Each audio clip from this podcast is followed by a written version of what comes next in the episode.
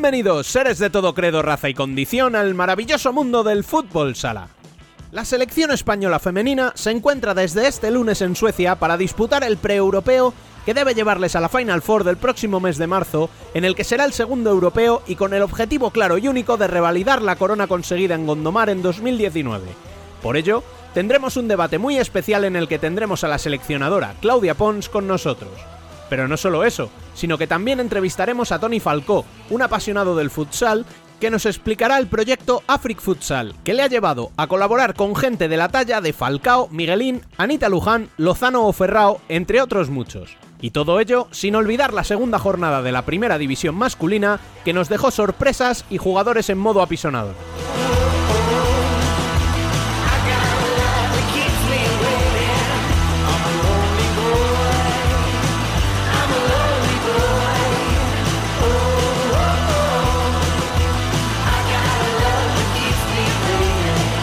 De todo esto y mucho más hablaremos en este programa que recupera tras lo extraordinario de los primeros programas la normalidad que tanto ansiamos en todos los aspectos de nuestra vida.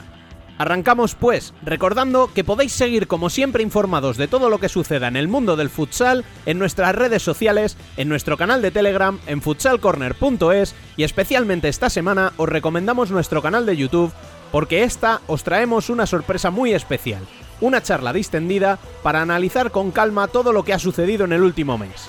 Al habla, una semana más, Rubén Robles. Sed todos bienvenidos a Futsal Corner, una visión global del fútbol sala.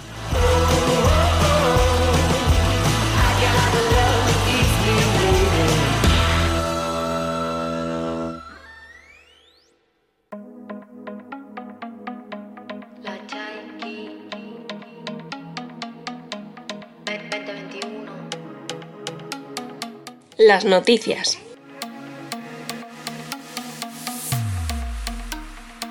Lo que pasó ya quedó atrás, tenían razón, no debí llorar. Dos jornadas llevamos de la primera división masculina e infinidad de sorpresas. Como los líderes de la competición, los únicos que suman sus partidos por victorias, Viñalbal y Valdepeñas y Jaén Paraíso Interior. Los de David Ramos se impusieron en su visita a Tudela por 2 a 3, mientras que los chicos de Dani Rodríguez lo hicieron también por la mínima, pero en el debut oficial del Olivo Arena, en el derby andaluz frente a Betis por 2 a 1. Protagonismo para la provincia de Cádiz con los dobletes de Catela por parte azul y Carlitos por los amarillos. Le siguen con 4 puntos Inter y Cartagena, que no pasaron del empate en muy diferentes circunstancias. Mientras que los torrejoneros se dejaron remontar un 0 a 3 en la pista de Manzanares, que empató apoyado en su público en el último minuto, los cartageneros fueron los que consiguieron la igualada en el último instante con un gol de Bebe que les permitió sobrevivir a Paterna y a un levante que no termina de arrancar tras la derrota de la primera jornada.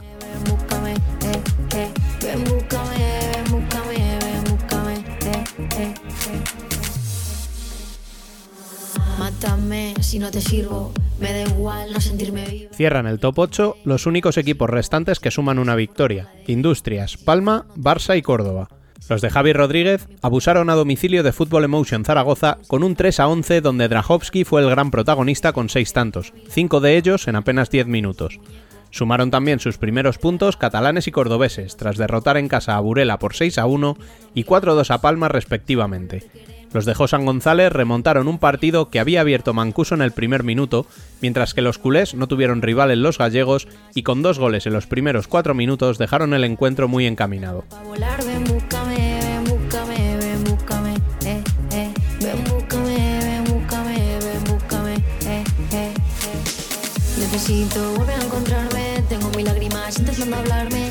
El Pozo volvió a empatar, esta vez dejando escapar una renta de dos goles y es noveno con dos puntos, igual que su rival, un Shota que sigue sin ganar ni perder, pero con sensaciones inmejorables tras la remontada en el Palacio de los Deportes.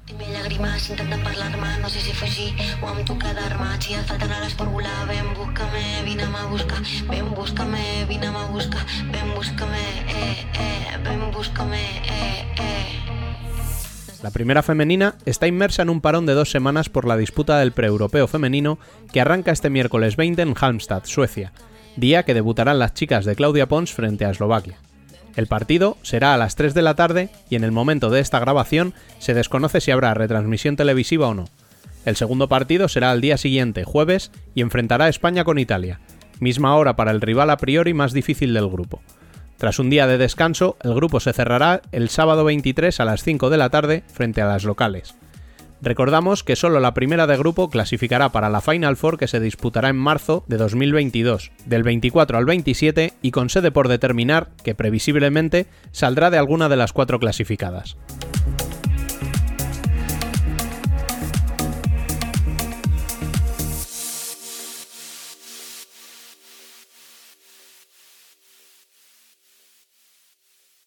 Y hoy sí, vuelve Dani López para traernos ese café que tanto habíamos postergado. Muy buenas, compañero.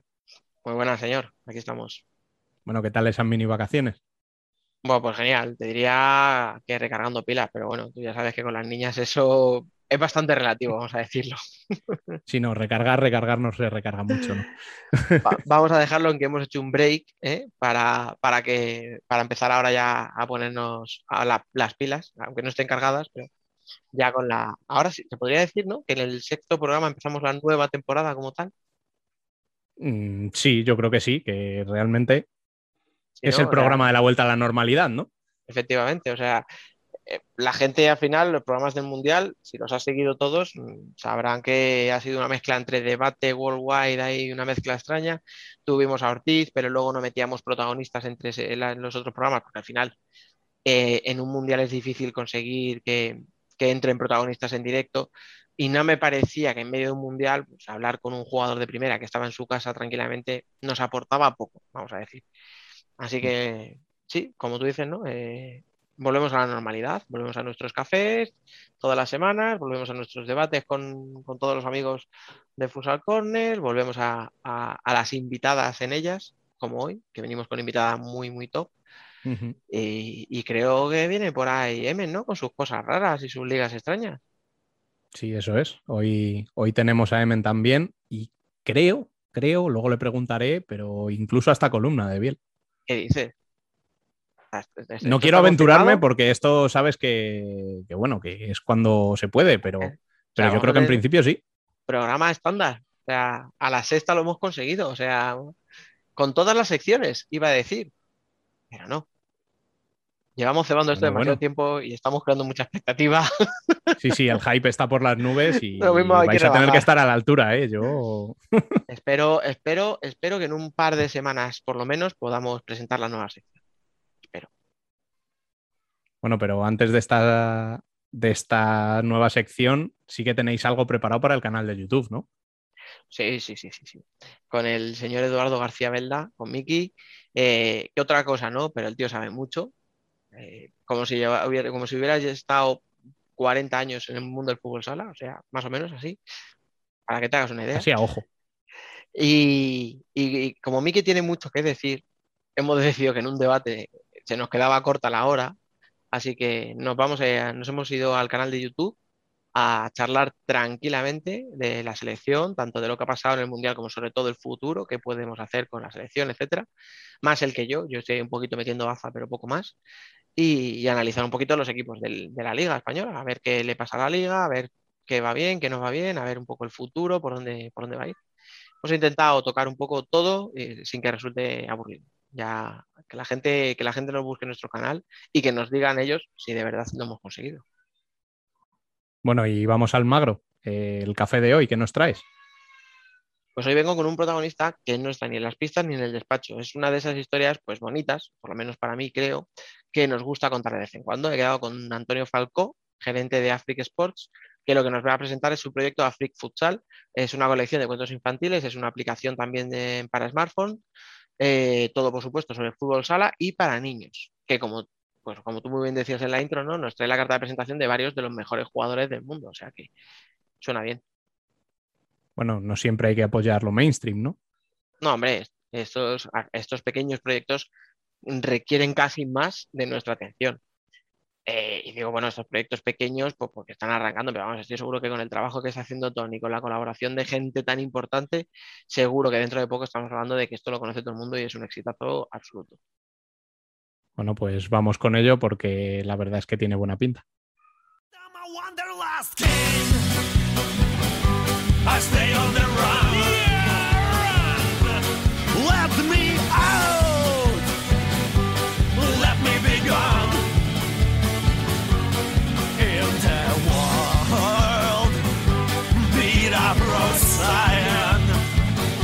Hoy nos tomamos un café con Tony Falco. Of a time.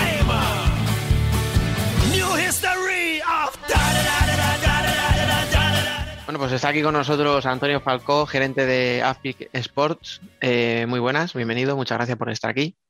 Hola, ¿qué tal, Dani? Buenas, buenas tardes, gracias. A bueno, eh, la introducción hablábamos un poco del proyecto Afric Futsal, eh, pero tú eh, coméntanos mucho mejor, seguro, y, en qué consiste este proyecto. Bueno, Afric Sports nació hace unos años de la mano de Ricardo Íñiguez y, mía, pensando en buscar mm, unas ideas nuevas que pudieran permitirnos ofrecer algo distinto de lo que había en el mercado para todos los niños y niñas de ciertas edades en las que encontrábamos ciertas carencias eh, a nivel formativo. Y, se nos ocurrió, bueno, pues eh, yo personalmente jugué hace ya muchos años en, el antiguo Distrito 10 y, y Vijusa, Valencia, y, yo recordaba cómo nos enseñaban muchos aspectos de trabajo en la base que hoy en día, eh, cuando vas a, ciertas empresas o a clubs, academias y tal, pues eh, lo notamos a, faltar, ¿no? Y es eh, el trabajo muy específico a nivel técnico y a nivel de, trabajo de, manejo del balón, para luego pasar un poco más adelante a otros aspectos más tácticos y que de alguna manera, bueno, pues nos permitiera hacer con, con rigurosidad y con calidad lo que se nos estaba demandando en esos momentos en aspectos tácticos. Y entonces vemos y nos encontrábamos que en muchísimas academias, eh, niños de 6, 7, 8 años, movimientos de 4, 5, 6 faltas ensayadas, no sé cuántas saques de banda, no sé cuántos cornes, pero si no se saben pasar el balón, pero si saben controlarlo. Entonces, eh, sé que llega a poder en un momento dado ser un poquito aburrido trabajar esos aspectos durante muchos entrenamientos y que a lo mejor los padres eso no lo ven bien y que las escuelas al final quieren contentar a todo el mundo, pero la, verdad es que necesitamos que eso, eso venga de una base bien fuerte y de un trabajo interesante para que cuando se llegue arriba, pues esos problemas los tengamos lo más solucionado posibles. Y se nos ocurrió que la mejor manera de hacerlo era de una manera lúdica, de una manera eh, gráfica adaptada a sus edades, con una nomenclatura eh, que pudieran entender y que lo que muchas veces nos faltaba, que era precisamente eso, ¿no? Cómo explicarle al niño una paralela cuando a lo mejor no sabe todavía ni sumar 10 más 5 y le estamos hablando de paralelas o, de diagonales y el niño nos mira y nos dice, ¿qué me estás contando? Eh, o, no sé, o, bueno, hay, hay, gente ya que es algo que, que le dice a un niño que haga, vamos a hacer dualidades. Y, bueno, y, pues al porcito le, le, explota la cabeza. y al niño, eh, es que me ha pasado con mi hijo, papá, eh, entraba, lo recogía, hmm. que son dualidades, que me han dicho hoy que hemos, hecho dualidades. Digo, madre mía, digo, pero si tienes siete años, que, ¿cómo te van a decir estas cosas? ¿no? Entonces, llegaba un momento que, pensábamos que era la mejor manera de, de ofrecer algo distinto. Y se nos ocurrió hacer unos cuentos eh, educativos de futsal, que es de lo poco que, que sabemos, y, intentamos bueno, pues explicarles todas estas cosas. La verdad es que nació de la mano también, aparte de Ricardo y mía, de Quique Bonet.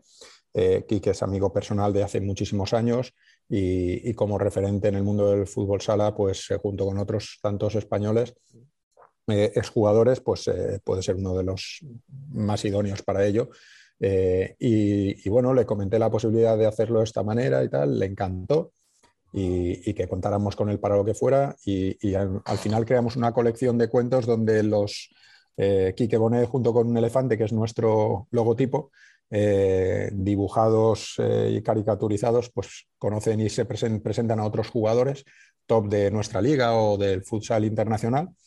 Eh, para que les expliquen los aspectos técnicos de, cómo se hace un regate o cómo se da un pase o cómo se da un, hace un tiro a puerta o una parada y ahí pues utilizamos a Falcao con el regate, a Miguelín con el tiro a puerta, Anita Luján, la capitana de la selección con, con el pase, Sergio, eh, ah, eh, Sergio, uy,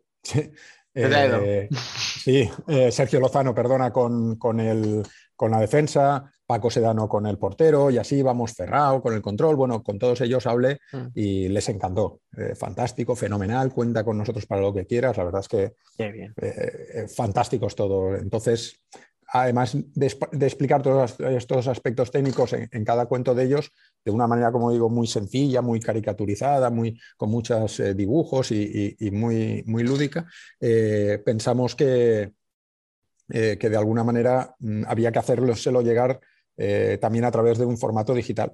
Y nos involucramos en, en conseguir hacer eso mismo, pero mediante una aplicación.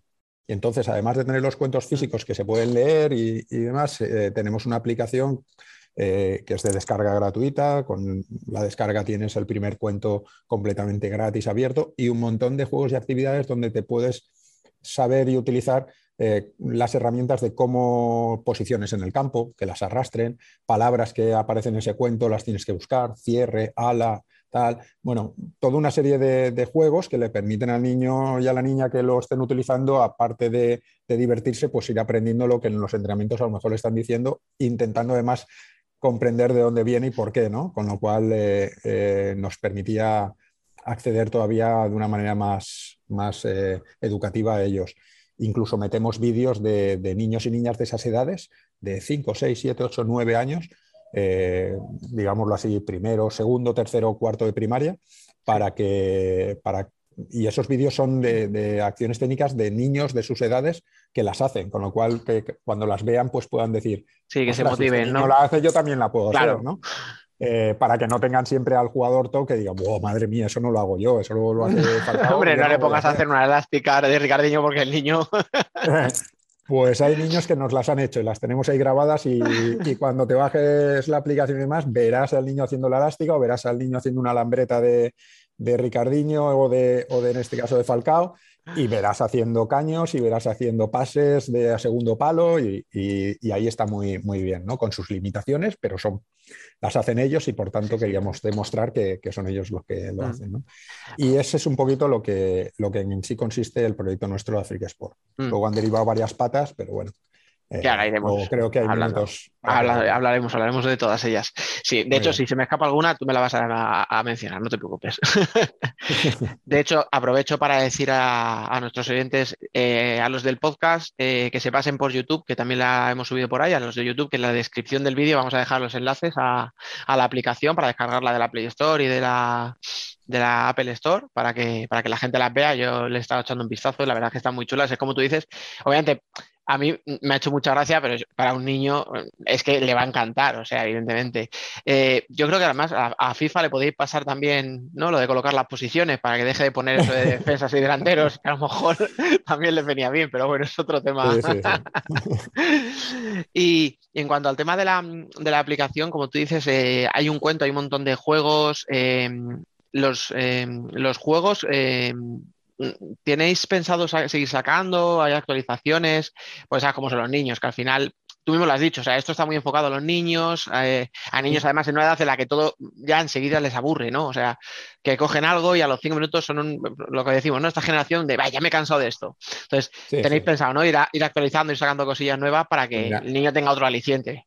Claro, aquí tenemos eh, cinco cuentos en estos momentos disponibles, luego hasta los hasta 12 que hay dentro de la colección, iremos añadiendo y actualizando, y en cada cuento eh, tienes entre 9, 10, 11 eh, diferentes juegos y actividades.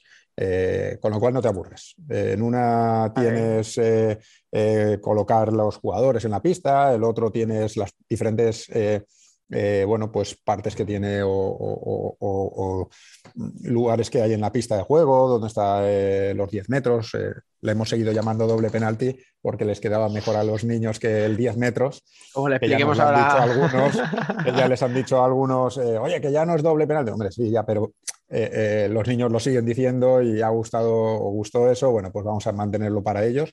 Pero, pero siempre tienen diferentes juegos, actividades de, de de la palabra oculta y son palabras, como digo, decía antes, que están dentro del cuento, las tienes que buscar y, y encontrar, eh, o, o, la sopa de letras, todas típicas de estas, y luego tienen puzzles, tienen siete diferencias, tienen incluso matemáticas eh, con baloncitos de futsal para que, dependiendo de los niveles, pues unos serán de sumas, otros ya nos vamos a multiplicaciones. tiene de parejas, de buscar las parejas, cuáles son, tal, que al final parece fácil al principio, como tiene varios niveles para las edades, pues también eh, puedes jugar, eh, pueden jugar de, diferentes edades, incluso algunos padres que no encontramos ya las parejas porque nos vamos haciendo mayores y no vemos más de la cuenta. que a lo mejor también viene bien, ¿no? que sí, que nos viene bien también. Pero la verdad es que tienen juegos eh, muy, muy interesantes, muy educativos y, que los mantienen ahí en, el, en la pantalla, en este caso, de una manera de una manera, como digo, educativa. ¿no? Pero sí, sí, vamos a ir siempre haciendo actualizaciones.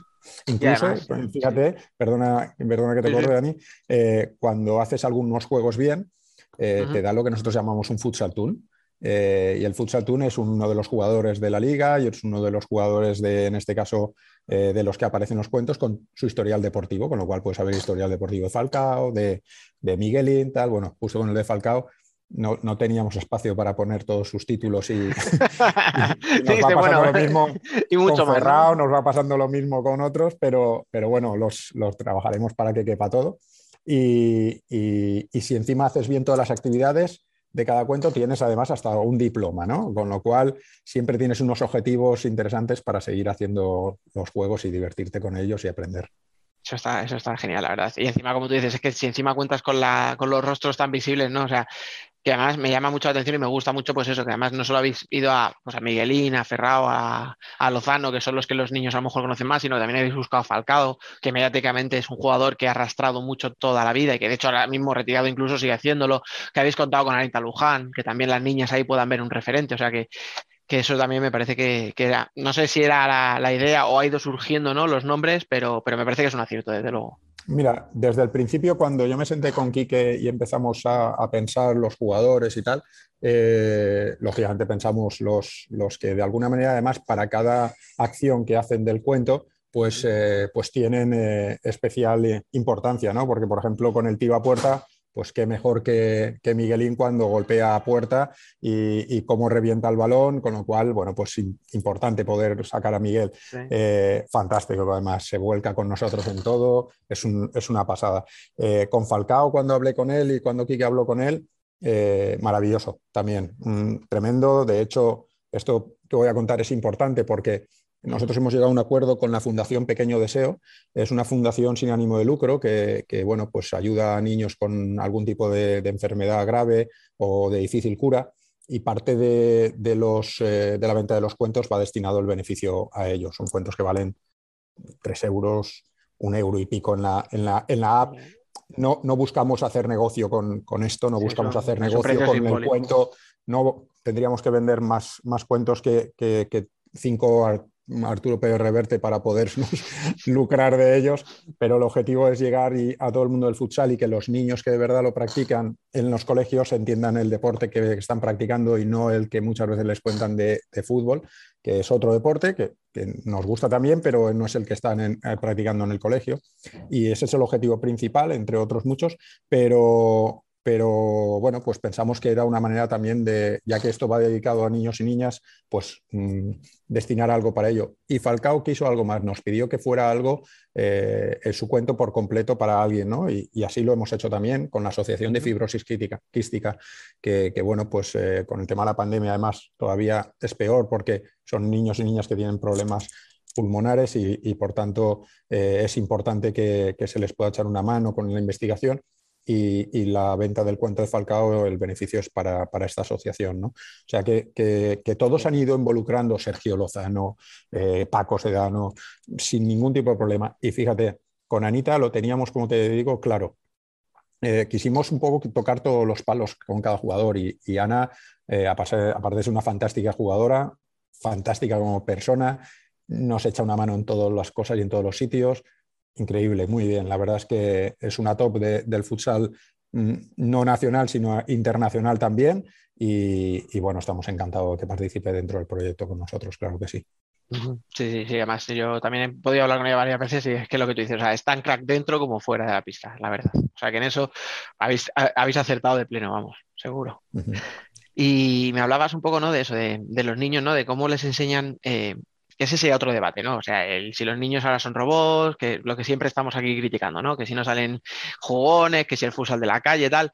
no vamos a ir a la calle, pero sí al patio del recreo, ¿no? O sea, lo que tú dices, esos niños que les, pones les ponen a jugar una pista de fútbol sala porque no hay espacio para una pista más grande, probablemente en el colegio, pero le ponen con un balón de fútbol que bota por encima de la portería a la mínima que le golpeas, que lo que tú dices, que, que, cuando entran a jugar dicen, yo quiero ser delantero, vale, pues yo juego defensa, y que te sientes la broma, pero claro, al final es verdad que o sea, a los niños eso eh, les puede descolocar, porque bueno, sí, son muy pequeñitos, tal, pero claro, si no saben a qué deporte están jugando, o sea, es que tú no puedes darle a un niño una sandía y decirle, ponte a jugar al baloncesto. O sea, entonces, eh, en eso también me parece que es muy importante eh, ese pequeño ¿no? aprendizaje, pequeño, porque bueno, tampoco, como tú dices, ¿no? Tampoco le puedes meter al niño mucha terminología, pero entiendo que sí. No sé si todo esto que estáis haciendo y tal, eh, de los famosos clinics, eh, cursillos, no sé cómo llamarlos, eh, o incluso extraescolares propiamente dichas de toda la vida, eh, ¿os están llamando o habéis contactado con alguien para, empezar a meterlo ya incluso en, los propios entrenamientos de los niños?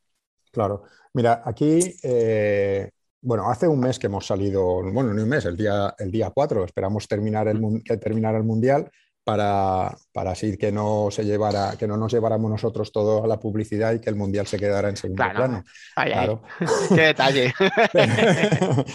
Pero, pero, no, la realidad es que hemos empezado a salir ahora en redes sociales. Antes habíamos hecho unas pequeñas pruebas para ver cómo respondía la gente y cómo estaban las cosas. De hecho, nosotros hacemos algo en verano muy eh, los dos meses completos de verano en una organización de veraneo y donde trabajo solamente eso, con los cuentos, la aplicación sobre una pizarra digital y luego hacemos entrenamientos en pista. Claro, los padres van a estar encantados por todo lo que se monta allí y nos piden hacerlo luego en invierno. Mm, bueno, llegamos hasta, hasta ahí, yo mismo, pero el proyecto va precisamente para que sea una herramienta para, para estas eh, clubes, escuelas, academias, extraescolares, como decías, que primero eh, pueden utilizarlo como un apoyo a lo que ya están haciendo, que seguro que es fantástico, pero es mejorable. ¿no? Pero por otro lado, lo estamos convirtiendo ahora en una plataforma educativa. Eh, es decir, que aparte de que puedas comprar o adquirir los cuentos por un lado o mm, bajarte o descargar la aplicación, eh, puedes adquirir o en breve estará disponible adquirir la aplicación como tal, es decir, completamente abierta como, un, como, una plataforma educativa de los niños que tienen el colegio y les mandan los deberes y demás, exactamente igual, para que eh, pues 14, 15 eh, bueno, personas pues puedan estar utilizando la aplicación a la vez, es decir, el entrenador y los niños o niñas que están dentro de, ese, de ese, equipo, de Alevín o de Benjamín o de lo que sea, y que se les pueda mandar tareas de leemos el cuento 1 y la actividad 2 y 3, quiero que me las hagáis y mañana lo comentamos en el patio o en el recreo o en este caso en, la, en el entrenamiento o con el problema que ha habido la pandemia. No hemos podido más que por Zoom y qué les hacían entrenamientos de qué tipo por el, por el Zoom. Entonces, de esa manera los tienes ahí eh, para poder incluso, vamos a leer estos cuentos todos juntos con el entrenador, pueden conectarse todos de una manera interactiva, incluso verse en la pantalla y tener la aplicación disponible para, poder hacer esos juegos y Con lo cual lo pueden utilizar como otro recurso más pedagógico, en este caso relacionado con el deporte del fútbol sala. Y, la verdad es que sí, hemos tenido ya varios eh, contactos para, precisamente ir a varios colegios y donde lo que hacemos y les llamamos eh, son experiencias AFRIC y lo que hacemos es en, en, una de las aulas del colegio o en un salón de actos, pues repartimos cuentos, los leemos, ponemos pantallas digitales grandes, salen, interactúan con la aplicación, eh, juegan, aprenden lo que hemos leído y luego nos cogemos y nos vamos a la pista de juego y con una serie de lonas de rebote, lonas de tiro a puerta, eh, bueno, pues el quick de este de un hexágono donde también trabajamos el pase, pues algo más específico, eh, ponemos en práctica lo que hemos leído. Y ahí sí hacemos de una manera, bueno, pues muy divertida una serie de de acciones que, pasan por el aprendizaje eh, eh, sobre un libro, por el refuerzo con, el, con la aplicación y la diversión luego en, la pista de, juego. ¿no? Pero sí, eso también lo estamos eh, trabajando e incluso bueno, pues, se están poniendo en contacto con nosotros algunos clubes y algunos colegios para que vayamos a hacerlo y bueno, es pues algo que, que puede ser hasta hasta gratuito en este caso esa situación, pero bueno, eso ya lo dejamos para explicarles de qué manera puede ser así.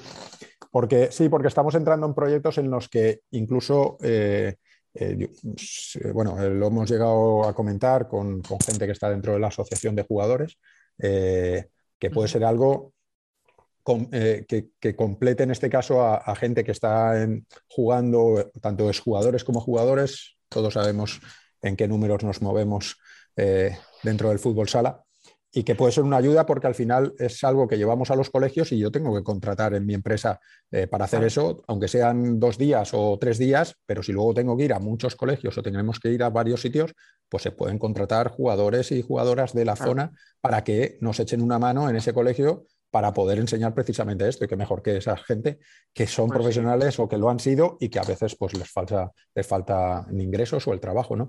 Y bueno, es una, idea que, hemos lanzado y que bueno, estamos esperando a ver qué sucede y si podemos llegar a algún acuerdo para que todavía sea más redondo, ¿no? El proyecto.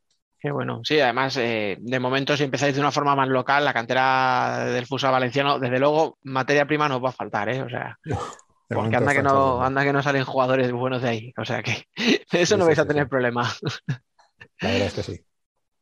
Y me, decías antes eh, que había varias, como varias ramas, ¿no? O sea, que teníais la aplicación por un lado, los cuentos, em, que tenéis más cosillas, cosas que estén en desarrollo, cosas que ya tenéis, eh, pues eso, en la cajita ahí a punto de abrirla para lanzarlas. ¿Qué me puedes contar?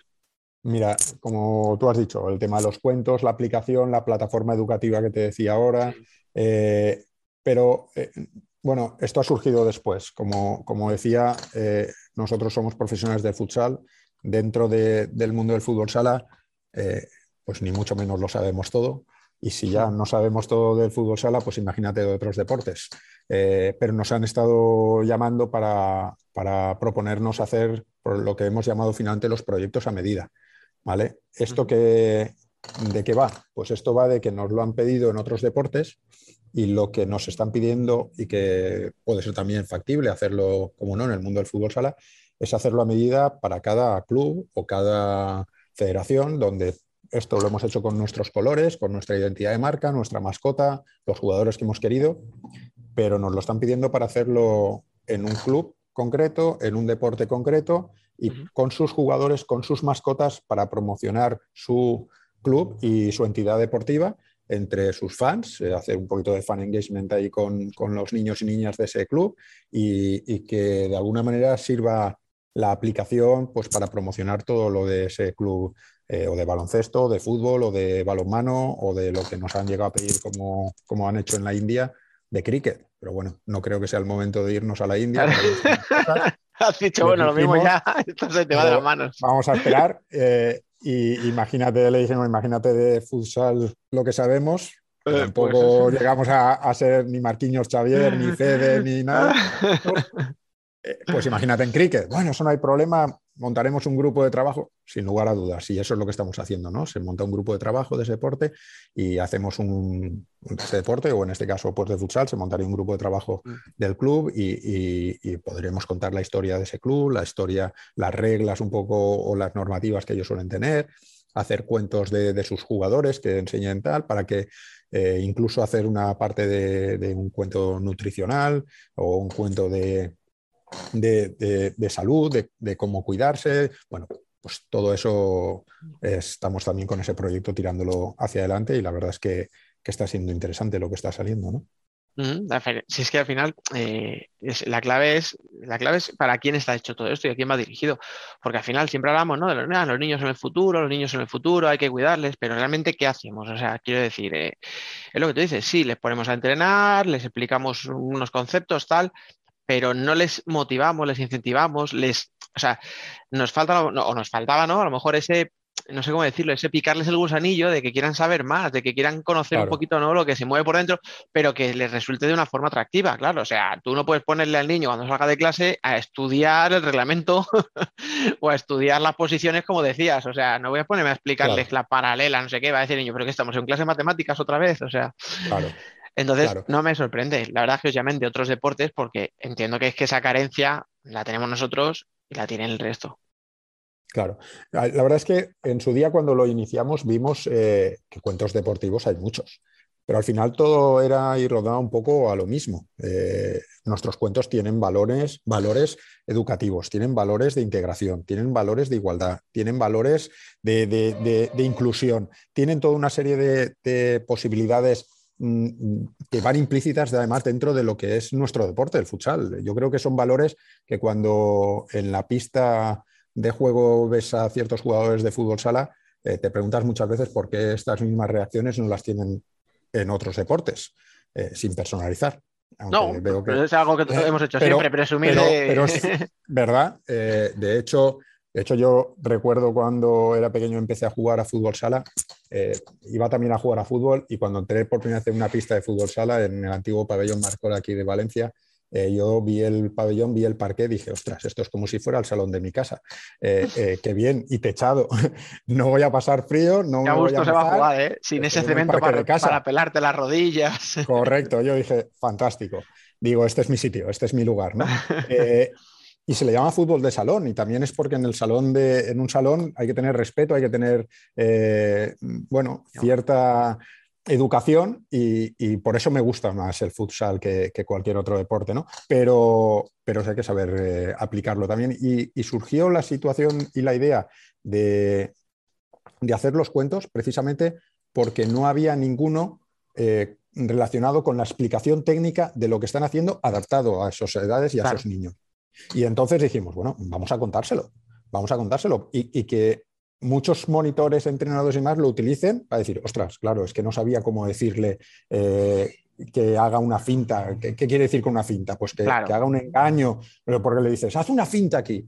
Eh, pues grítale más fuerte que a lo mejor se entera. Primero no, lo que es una finta, claro, con palabras que él entienda. Claro, por mucho que le grites, te he dicho que una finta. Y el niño te mira a veces así hacia arriba como diciendo, perdona, le falta decir, es que no sé lo que es una cinta, una cinta, una cinta, ¿de qué me hablas? Y, bueno, pues ese es eh, el, motivo por el que se iniciaron los cuentos y lo que tú estás diciendo, eh, se debe utilizar como un recurso y dejar a los niños con ciertas edades que se lo diviertan con los cuentos en su casa, con la aplicación, utilízala y demás, y ahí eh, ya habrá tiempo para jugar a las tácticas y, y, a la defensa y a la presión y a la tal, y, portero jugador cuando va ganando 5-0. Dices, sí, es que lo estoy practicando. Y yo, joder, pues deja a los niños con, esa edad que, jueguen y regateen y demás y enséñales y trabajales los aspectos técnicos luego en el entrenamiento y que entiendan por qué luego le estás pidiendo ese control de, planta o, la orientación corporal y por qué. Pero y si lo encima lo haces con el apoyo de esto, seguramente el niño gráficamente va a llegar a casa y va a decir, ostras, esto es lo que me han dicho hoy.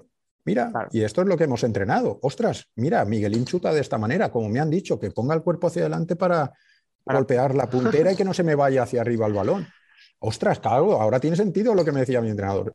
Que sea un apoyo un poquito educativo a lo que seguramente ya intentan hacer bien las escuelas, ¿no? Ese es mm. el motivo. Sí, escucha, y si los niños no aprenden nada y juegan un poco caótico y un poco al regate, pues ya está. Pues mira, vamos los entrenadores no, pero nosotros vamos a ser mucho más felices. No, no, sin, lugar a dudas, sin lugar a dudas.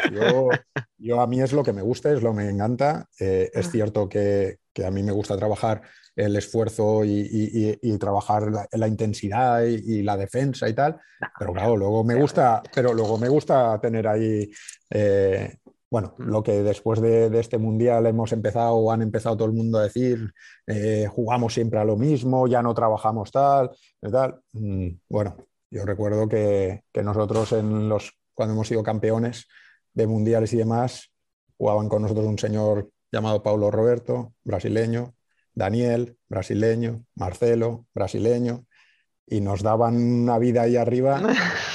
que, te quitaba cualquier problema darle un balón, ¿verdad? Decía, bueno, a partir de aquí.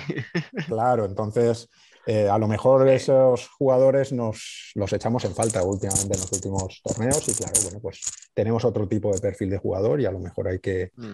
hay que ver cómo conseguir ese, ese perfil que, que nos daban la vida, como dices, ¿no? Sí, sí, sí. Bueno, yo por mi arte voy a hacer ya las, dos últimas. Uno eh, era referente a la plataforma educativa que hablabas antes. No sé si también es el objetivo crear una especie de como de comunidad eh, ahora que se llevan tanto las redes sociales y tal, ¿no? Tener como una pequeña comunidad donde los niños puedan hablar, que también entre ellos se comenten, pues nosotros estamos viendo, hemos hecho esto, pues a mí me han enseñado tal cosa y que también ellos, es verdad que son a lo mejor muy pequeños, ¿no? Como para, como para interactuar libremente, vamos a decirlo así, ¿no? O sea, pero sí que a lo mejor con la mediación de, un monitor o de un entrenador o alguien así, ¿no? Que también se cree esa comunidad donde los niños también pues, aprendan y entre ellos también, ¿no? Se enseñen un poco, entre comillas. Sí, fíjate, una, antes decías, ¿qué más vamos a, hacer y tal? Eso son, te he explicado eso, los proyectos a medida, los proyectos mm. educativos, la plataforma educativa, como dices, los cuentos, la aplicación, eh, pero luego en redes sociales estamos trabajando con el departamento de nuestro de marketing y que vamos dando paso a paso por no soltar toda la información eh, de golpe el primer día. Ah, te he pillado, ¿eh?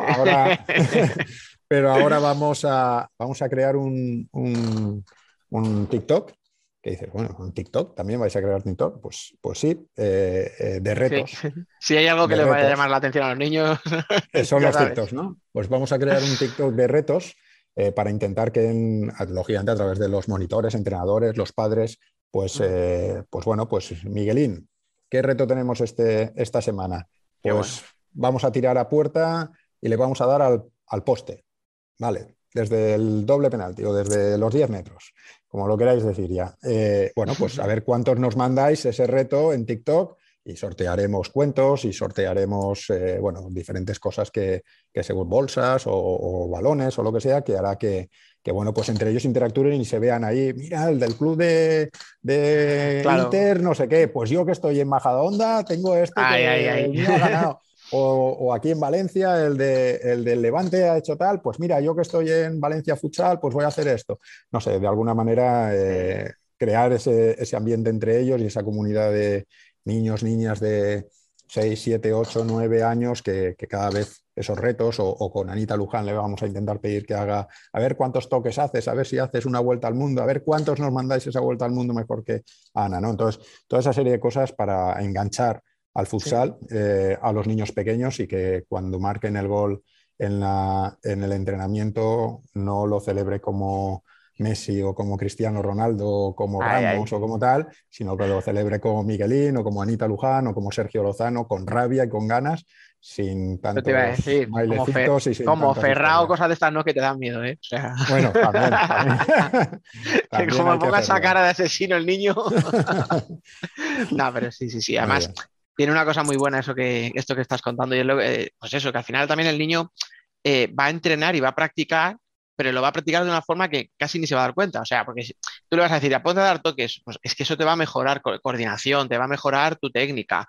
Si le dices, eh, ponte a darle al palo desde, pues eso, ¿no? Desde el doble penalti, pues igual, o sea, el niño va, va a tener, va a aprender a tener más puntería, más control, eh, a darle la, la potencia justa. O sea, y todo eso al final al niño le da muy entretenido, pero a la vez está aprendiendo un poquito y además, pues si ya de paso encima eh, le das un premio, pues ya no te quiero ni contar, claro, o sea, el niño más feliz que, un regaliz. Así es, así es, así es. La verdad es que al final con juegos es como más se aprende. Yo, bueno, siempre lo he comentado a nivel personal, pero para mí Tomás de Dios en los trabajos que hace en sus escuelas con la base y, podéis entrar en, lo que él pone en, en YouTube y demás, espectacular. Coordinación, gestos, eh, bueno, absolutamente trabaja y todo con juegos, que si globos, que si mm.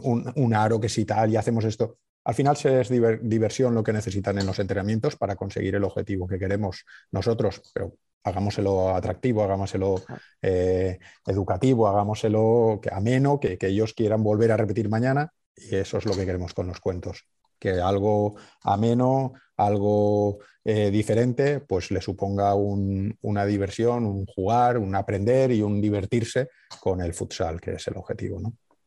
Pues sí, pues yo, Tony, por mi parte, como tú bien has dicho, eh, ya hemos sacado muchas cositas, como vais a seguir sacando, yo creo que vamos a seguir en contacto, si te parece, y, vamos a ir viendo ahí esas novedades y vamos a ir viendo, vamos a ir viendo un poquito cómo crece el proyecto, ¿no? Igual que los niños van creciendo, también vamos a ver cómo crece el proyecto, porque desde luego lo tiene todo para, triunfar. Así que por mi parte, solo te deseo muchísima suerte, que os vaya muy bien, porque estáis haciendo algo muy necesario y muy, muy chulo. Y, lo dicho, muchas gracias por pasarte por aquí. Pues yo no tengo nada más que decir, más que agradecerte a ti, Daniel, a Futsal Corner, vuestros tiempos, vuestros minutos, vuestra posibilidad de, ofrecer esto a, la gente y cuanto más llegue mejor. Eh, como he dicho, con el objetivo al final de que todos los niños y niñas jueguen, aprendan y se diviertan. Así que ese es el objetivo final.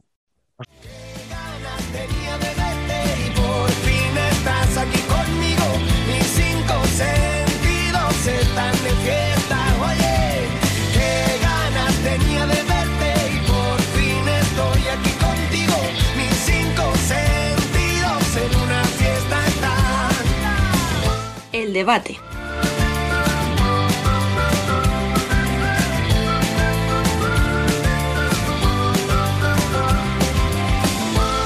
Pues como decíamos en la conversación que hemos tenido antes del café Dan y yo, recuperamos ya la normalidad y eso implica volver a saludar a nuestros amigos que les teníamos un poquito abandonados en los últimos tiempos. Eh, voy a dar ya la bienvenida a Sergio Escolá, muy buenas. Hola, muy buenas. Bueno, ¿cómo va la vida por la costa del Mediterráneo? Bien, está bien. No nos podemos quejar. Y nos vamos un poco más lejos y a un sitio un poquito más frío para saludar también a Ignacio Casillas. Amigo, bienvenido a esta temporada. Hola chicos, muchísimas gracias. Un placer, un placer estar con vosotros de nuevo. Bueno, todo bien por el norte de Europa. Todo bien, ya empezamos con el frío, con lo cual nada cambia y ya, ya, ya tenemos experiencias. Así es que lo pasaremos como podamos y deseando que llegue el verano para irnos para España otra vez, unos días. ya no te queda nada, joder. Ya no queda nada, ya no queda nada. Está aquí a la vuelta a la esquina. Bueno, pues nada, eh, solo dos jornadas y apenas dos equipos han sumado las dos victorias. Y además, para más Inri, ninguno de los que estarían en las quinielas como favoritos, ¿no? Así que yo creo que vamos a empezar por ellos. Eh, son Valdepeñas y Jaén. Y Sergio, ¿crees que este año volverán a ser los equipos de todos? ¿O se les va a coger un poco de tirria por eso de estar allí arriba? Bueno, pues a mí, sinceramente, lo que he visto de momento de los dos equipos eh, no me ha disgustado, tampoco es que me haya gustado. Por al final, la jornada 1 de Valdepeñas, yo creo que en la jornada 1, con un levante con tantas bajas, podía haber hecho más. Y, y Jaén, bueno, cumplió contra Santa Coloma, que esta jornada pues le ha ganado a Zaragoza, pero no sé si durarán tanto ahí arriba. A mí, creo que sí que estarán por arriba en, entre los ocho primeros, pero creo que hay que esperar y que no hay que celebrar tanto ya en este inicio de liga. Hombre, a ver, es que en el caso de Valdepeñas, que lleva dos años entrando en Copa y en playoffs, eh, quiero decir, pedirle que entre entre los ocho primeros sería lo normal, pero recordad de dónde viene Jaén. O sea, Jaén viene de salvarse en la última jornada y cómo. Porque os recuerdo que el último partido de la Salobreja fue un poco sufrido. O sea, que si no entran en el playout es por, por un gol en. ¿Es un gol de quién? De Burela, ¿no? Fue, sí, el gol de... de. Palma en Burela, ¿no? O sea, al revés, quiero decir eso. Sí, sí, el gol de Palma, que es el que manda a Burela al playout. O sea que yo creo que Jaén con entrar entre los ocho primeros va sobradísimo. Y Valdepeñas, pues es que siendo honestos tampoco le pediría más. La imagen, yo es que no sé, pondría en cuarentena la imagen que haya dado cualquier equipo de primera, para bien o para mal. Estoy de acuerdo, Es que lo que has dicho tú, Rubén, son dos partidos, entonces sacar conclusiones es precipitado. Obviamente tenemos que hablar, o sea que algo hay que decir. Yo de Jaén me encanta, por ejemplo, la parte de atrás, o sea, el mm. refuerzo en portería de Ale González, pues que voy a decir, que soy un apasionado de Alex, o sea, mm, quiero que gane todo solo por él, o sea, imaginaros. Pero claro, es que encima se ha reforzado con Aicardo. Yo creo que Antonio Pérez, que lo decía, no me acuerdo el otro día quién fue, aquí, eh, creo que era cuando hablábamos ¿no? de, la selección y de cómo de los chavales de la sub-19, quién tenía potencial para estar en primera y tal, que decíamos, es que solo está Antonio de todos. Y Ricardo. Creo que era Nano, ¿no? Dani, mm. Nano Calvache. Sí, creo que sí. Sí, puede ser, puede ser, sí. Eh, y decía, Antonio tiene que ser su año. Pues es que es eso. O sea, entonces, claro, hablamos de una parte de atrás donde tienes al profesor que es Mauricio, al alumno aventajado que es Antonio, y encima te traes a un tío como Ricardo, que yo pensaba, y ahí me la envaino, que estaba ya un poquito en las últimas dos temporadas de Barça, no le veía muy allá, sinceramente, pero el último tramo del año pasado con el Barça y el, y el principio mm. ahora me parece que está jugando a un nivel muy alto. O sea, sinceramente. Entonces, partiendo de que a Dani le gustan los equipos ordenados y tiene mucho para ordenar atrás, pues, pues, ¿qué os voy a decir? Yo creo que qué potencial tiene para estar en los ocho primeros. Luego veremos lo que pasa, pero potencial tiene. Ha hecho buen equipo, ha hecho un equipo muy, muy compacto, ¿no? Muy, muy del estilo Dani, ¿no? Filosofía luchadora y, que, y, que, pase lo que tenga que pasar. Y en cuanto a Icardo, yo creo que, bueno, en cuanto a recuperar un poco la continuidad de no tener lesiones, pues se ha notado, ¿no? Porque al final la calidad siempre está ahí. Eh, Icardo tampoco es un, un, jugador muy, muy mayor. Si no recuerdo mal, 32 un, a lo mejor. Un par de años, sí, un par de años más joven que yo, ¿no? Del 88. 33 años. 88, 88 efectivamente. O sea, 32, un par de 33, años, sí, un par de años más, más, joven que yo, 33 los que cumple este año si no los ha cumplido. Y bueno, es la madurez del fútbol sala para un jugador. Un jugador de fútbol sala 32, 33 es cuando ya una y la experiencia y la experiencia de todo lo que ha aprendido estos años, ¿no? Si te respetan las lesiones, pues es un tío muy a tener en cuenta porque, porque normalmente con, con la posición que tiene y, los sitios en los que ha jugado, pues sabe de tempos del partido, sabe lo que requiere eh, el partido en todo momento y, yo creo que Jaén ha hecho un fichaje muy bueno, quizá no, quizá no un fichaje súper sonado porque no, ya no es una súper estrella, aunque si alguna vez lo ha sido, que yo creo que tuvo épocas en las que prometía muchísimo mm. eh, y las lesiones le, le, le, cortaron un poco esa progresión, pero sí que es un fichaje que, que, se nota, se nota en los clubes, se nota muchísimo, porque en el Barça no jugaba mucho, pero cuando salía y estaba en forma se, se notaba muchísimo que el Barça dejaba automáticamente recibir goles y lo que es más importante, anotaba goles, muchos goles de jugadas a balón parado, los intangibles, ¿no? Que decimos. Es un jugador, yo creo que es un jugador muy importante. Sí, y luego, además, sobre todo, que no lo hemos hablado, eh, y sí lo hablábamos la semana pasada, el público este año va a ser muchísimo más importante en Jaén. En los dos, es que hemos hablado precisamente de los dos equipos que tienen claro. probablemente las dos mejores claro. aficiones. O sea, sí, pero digo lo, lo, de Jaén mm. por el tema de estrenar pabellón, claro. la capacidad que ese pabellón tiene, que si eres capaz de meter a toda esa gente ahí animando como animaban en la sala oreja, eso va a ser, vamos. Mm. Bueno, Sergio, no sé qué ibas a decir, que te... No, no, hablando de, de Ricardo, que yo los dos partidos que he visto de Jaén, que los he podido ver los dos, eh, noté Ricardo que está con una confianza mucho, mucho mayor que cuando estaba en el Barça, obviamente, porque sabe que en el Barça al final estaba con mucha superestrella y en Jaén al final es el nombre que destaca. Tú mm. le puedes preguntar a alguien que no sepa de fútbol sala mucho un jugador de Jaén y seguro que Ricardo se sabe el nombre y eso yo lo noto, que, que, está con mucha confianza, siente que es un líder en el equipo y eso le va a, bueno, le va a beneficiar tanto a él como, como a Jaén. Mm. Sí, si me dejáis os cuento una anécdota, porque lo normal cuando un jugador de 32, hace 33 en diciembre, lo acabo de mirar mientras hablábamos, Uh -huh. eh, cuando un jugador de 32, casi 33 años ficha por un equipo un poquito peor, porque al final un poquito peor que el Barça no es de hecho un insulto, creo que el 99% de los equipos entran ahí, o sea que no estoy, no estoy diciendo nada malo. Eh, muchas veces se puede ver un paso atrás, ¿no? Como una retiración, o sea, una retiración, digo, una, un retiro o una jubilación, ¿no? O sea, y, y os voy a contar a Ricardo, el día que gana el Barça en la Liga, a las 12, 12 y pico de la noche, sí. coge el coche y se mete Barcelona-Jaén para llegar allí de madrugada o a las 7, a las 8 de la mañana, a la hora que fuera, para estar para la presentación el mismo día siguiente, o sea, el mismo día 1 de julio. Entonces, eso te habla de un tío que está implicado. Otro va de estrellita, de vivo y dice, bueno, yo ya la semana que viene tranquilamente, dame unos días, que lo celebro, que voy a estar aquí de fiesta. No, no, él no, él termina el partido, se lo celebra en la pista, se pega a la ducha y se pira para Jaén. O sea, y a jugar. Y a jugar, efectivamente, porque participó jugar, en, el, sí. en, el, debut de la inauguración, ¿no? De o sea, que eso iba a hablar de un tío que no se ha ido a retirarse allí a, a, pues eso, a pegar un par de añitos. No, no, el tío está con ganas y le está implicado. Y como dice Sergio, si encima se siente que es un poco el líder del proyecto o la estrella, pues puede, puede dar mucho, yo creo. Y luego, y luego Dani ha fichado, yo creo que mucho, mucho obrero eh, a ver si se me entienden estas palabras, mucho obrero con talento, porque, por ejemplo, Bruno Taffi, mmm, lo que llamamos Petri. un perro presa, ¿no? Eh, perdón, eh, Bruno Petri, lo que llamamos un perro presa, o sea, es un brasileño al desuso, ¿no? Al desuso, tiene, es, no es un 9 en nada, pero es un 8 en todo, un 7 y medio en todo, ¿no? Un tío que, te, que está ahí en todo momento mm, metido en el partido, se ve que es buen compañero porque la gente habla bastante bien de él en los sitios por los que ha pasado. Y bueno, Alex, Alex González, ¿no? Que al final, ¿qué tiene que demostrar? O sea, un tío que se ha pegado tres o cuatro años sin jugar ni un solo partido, Y cada vez que ha jugado ha sido el MVP del partido. ¿no? Y la última temporada con que se pega tiene unas ganas de reivindicarse. Aunque tú hablas con él, él te va a decir que no. O sea, porque es un tío que no quiere llamar la atención y él va a decir, no, no, no, yo no tengo nada que demostrar, yo quiero jugar. Sí, pero al final hay ganas. O sea, eso lo digo yo, no lo dice, lo digo yo. Hay ganas. Y, y escucha, por cierto, Bruno Petri no es de estos georgianos. ¿No se llegó a nacionalizar ¿Nacionalizar? georgiano? ¿No le tocó? Porque es que le pega, Algo me, quiero decir. algo me suena, algo me suena. Sí, sí. ¿no? Es Algo lo que me tú suena. dices. Creo, o sea, creo que sí. que está nacionalizado de algún Sí, sitio. ¿no? Es que este sí le Sí, pega. Por lo que tú dices, así un pivot ahí pesado, duro.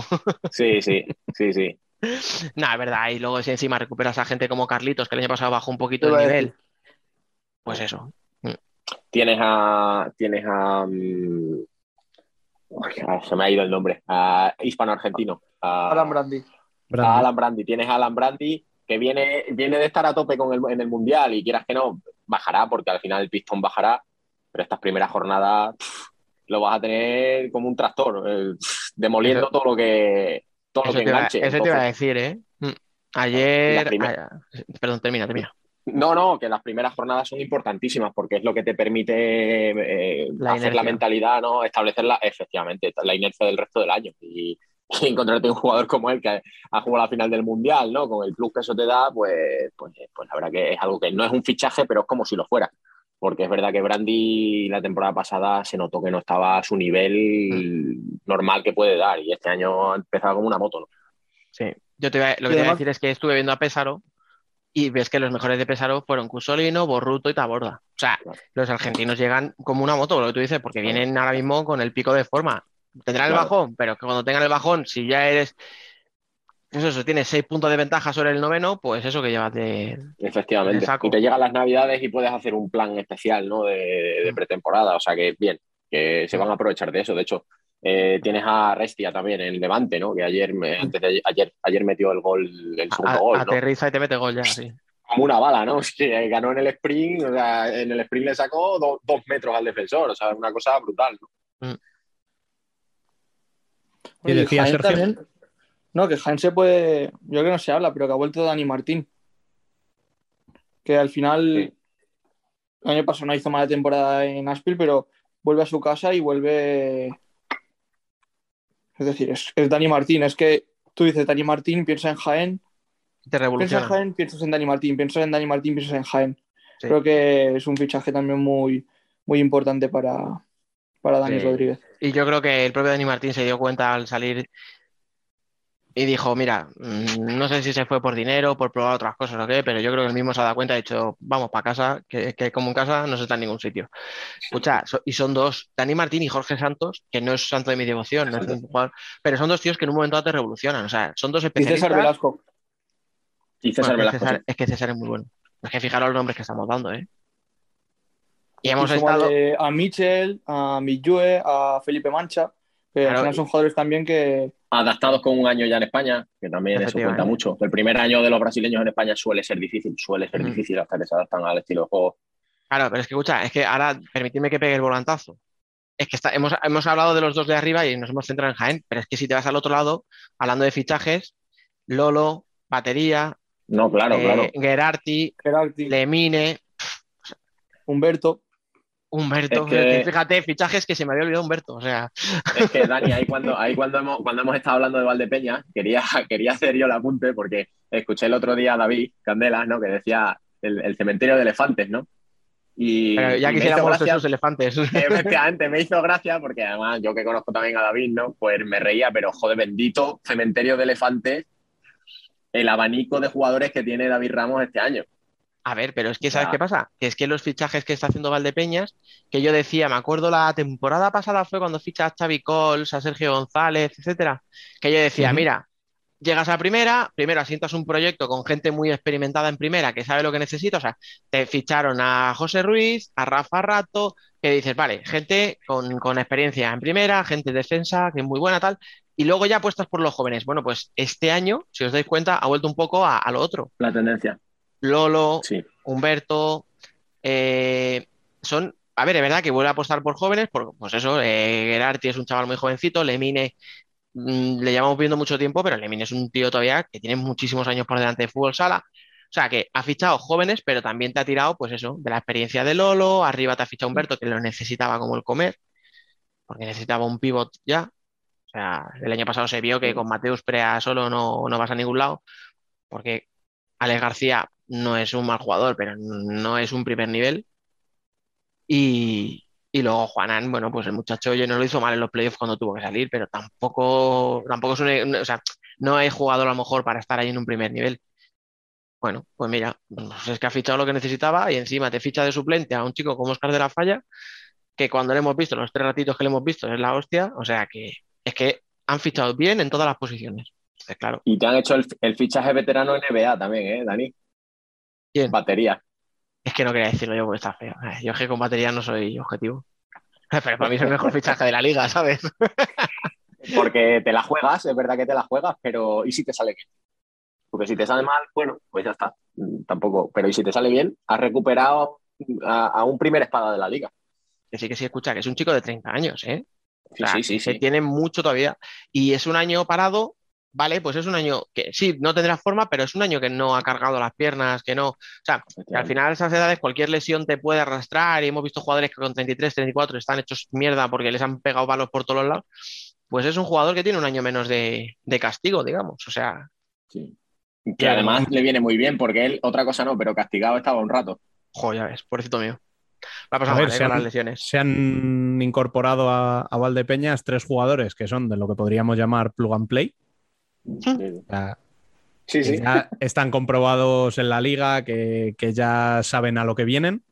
Y luego has cogido otros tres que si te salen bien, pues van a ser tres cañones. O sea, y con que te salga uno de los tres casi, ya te sale rentable la historia.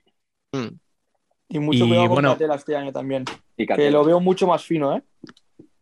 Mucho más fino Porque que el, año las- pasado. Ya me pareció que hizo un temporadón, pero es que este año es- Porque le veo como. a nocturno ha otro estado nivel. cerrado durante un año.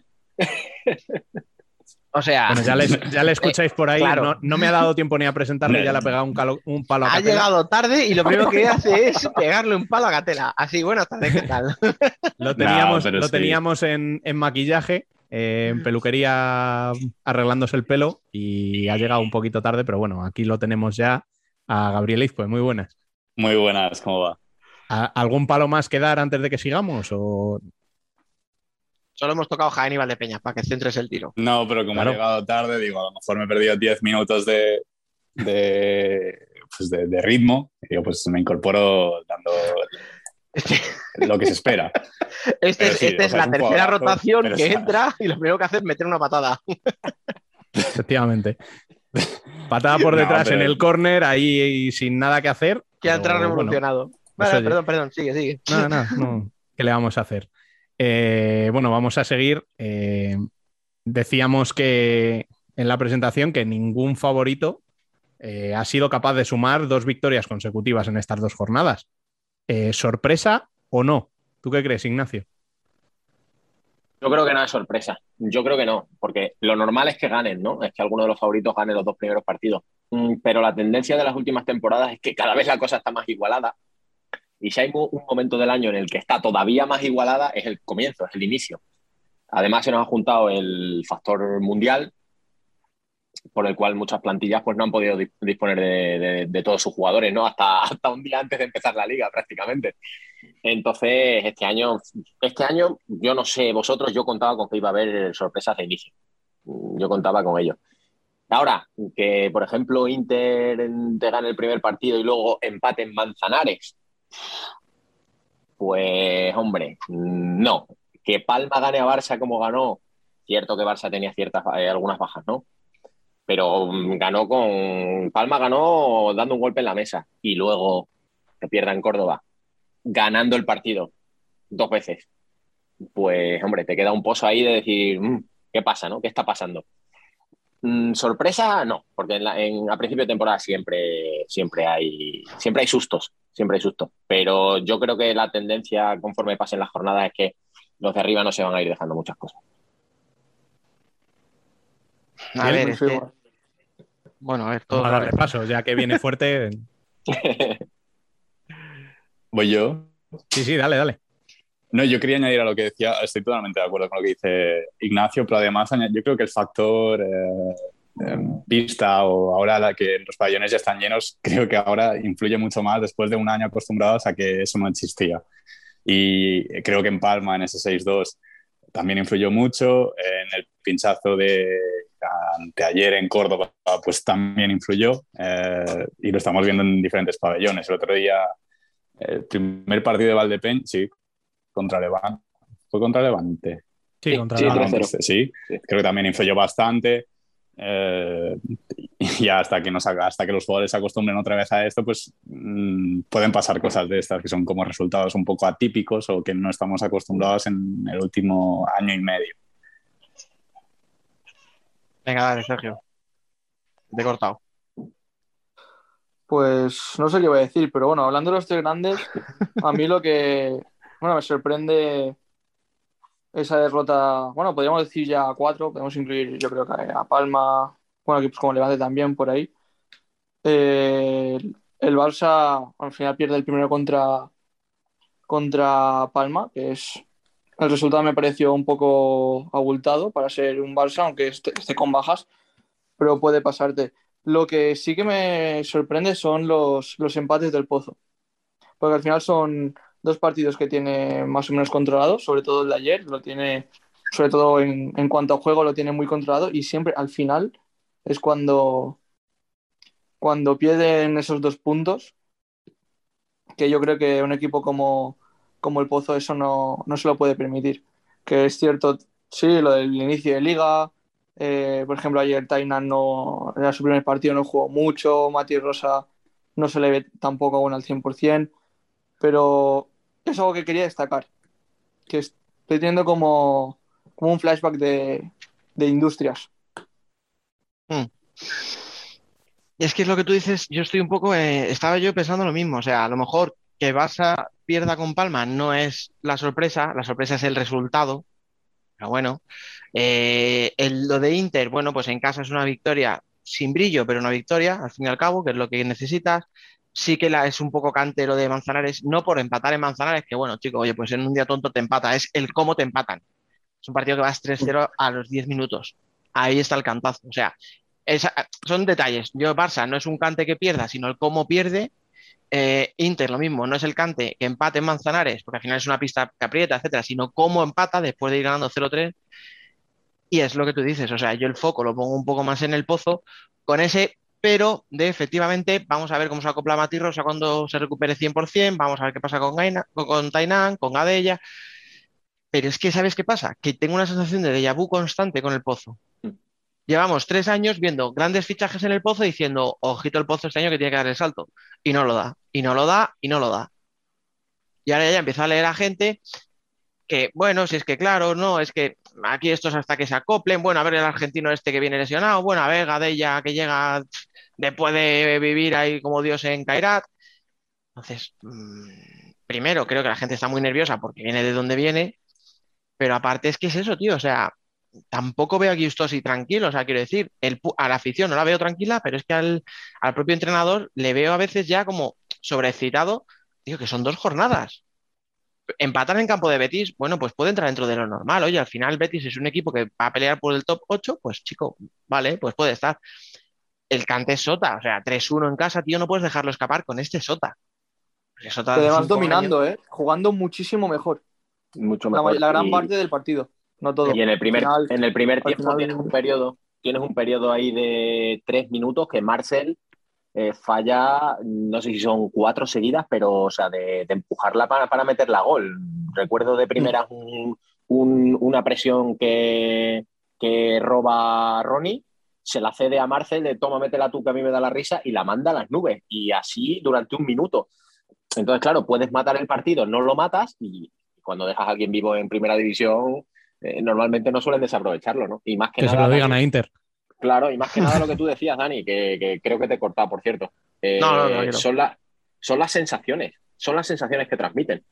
Mm, porque tú puedes ganar, eh, pero si, si cuando ganas sacas pecho y tienes que estar justificando que, oye, es que he ganado y demás, y luego empiezas de, decir, de aquella manera, ¿no? Y como tú dices, ves al entrenador nervioso, lo ves que si cuando tú confías en el trabajo que haces, tú no das la sensación de que estés nervioso, porque tú sabes que el trabajo al final va a terminar saliendo, ¿no? Mm, y transmiten inseguridad, es lo que transmiten sobre todo. No están seguros de, cómo vaya a salir la cosa. Yo, por ejemplo, el tiempo muerto que pide en la primera jornada, que, los jugadores se cabrean con él, ¿no? Porque se encara ahí y tal. Eso. Ah, eso iba. Eso es más de una jornada 29, tío, no de la jornada sí, 1. Sí, sí, sí, totalmente, totalmente. Sí, sí, sí. No sé, yo iba a ir por ahí. El, corte ese del tiempo muerto a mí me parece muy representativo de lo que tiene que estar viviendo el vestuario del pozo. ¿eh? Sí, que es muy pronto. O sea, esa tensión la puedes vivir, pero, pero tan pronto no. O sea, y, escucha, yo lo puse ayer como algo positivo. Lo mismo dentro de tres meses me como mis palabras, porque, pero yo lo, lo que destaco precisamente en este pozo es que lo que no le va a faltar nunca es personalidad y carácter.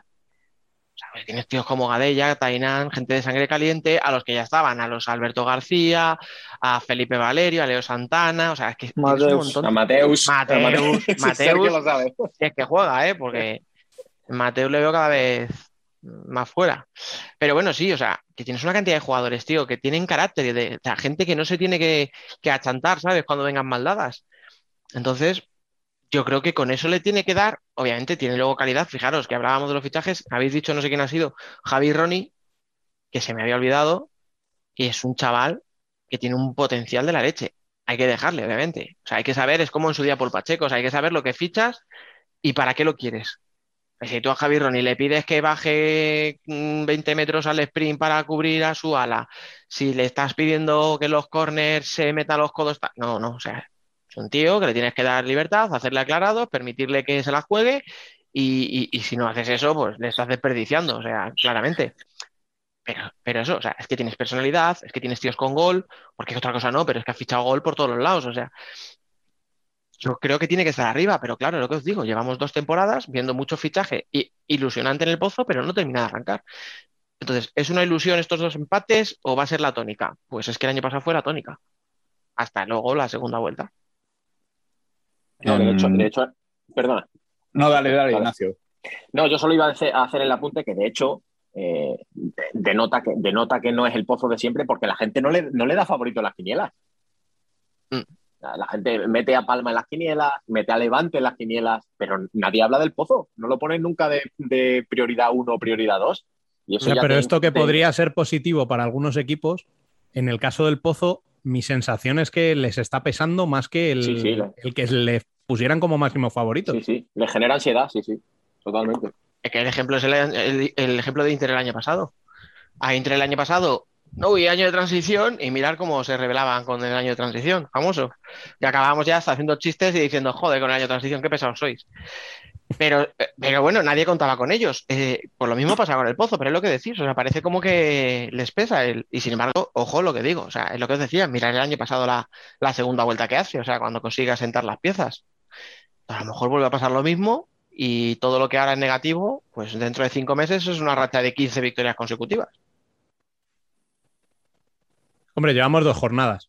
O sea, realmente lo que estamos viendo ahora, mm, dentro de tres semanas, igual es completamente diferente. Pero no, de momento. no creo, que, no creo que sea tanto en juego, sino en sensaciones, en mm. el ambiente que hay. Y es lo que comentábamos. Mm. Eh, a mí me suena ya haberlo hablado, no sé si en privado, yo creo que incluso en podcast, de lo que comentaba también Dani de todos estos años de fichajes ilusionantes, pues que además este año son los fichajes más ilusionantes en, en bloque, pero también te requieren un, un rendimiento y una exigencia inmediata, lo cual a eh, esa exigencia que también se le presupone al Pozo y más después de todos estos años de Casis, yo no creo que sea la mejor situación. Porque ahí ya se crea un caldo perfecto para que a las primeras que se den maldadas se puede liar buena. Y ya si en la segunda jornada vemos esas imágenes, que al final, eh, pues eh, Ignacio y Sergi, que, que, saben lo que es esto y que saben lo que es competir, pues saben que a lo mejor en un partido pues se te va o te calientas de más pero que tampoco da muy buena imagen, y más cuando son partidos así televisados y que sabes que en redes sociales esto se mueve. Lo que, lo que, no, sé, lo que no sé es que le habrá dicho el padre de Alberto a Alberto, porque a mí ayer me sacaron tarjeta amarilla por protestar, lo vio mi padre en la tele y cuando llegué a casa no vea la que me echó, ¿sabes? así, es que, así que no sé cómo habrá acabado. No, más que nada, pues. Más Ese que padre nada, que en vez de más animarte dice, yo te había sacado roja por imbécil.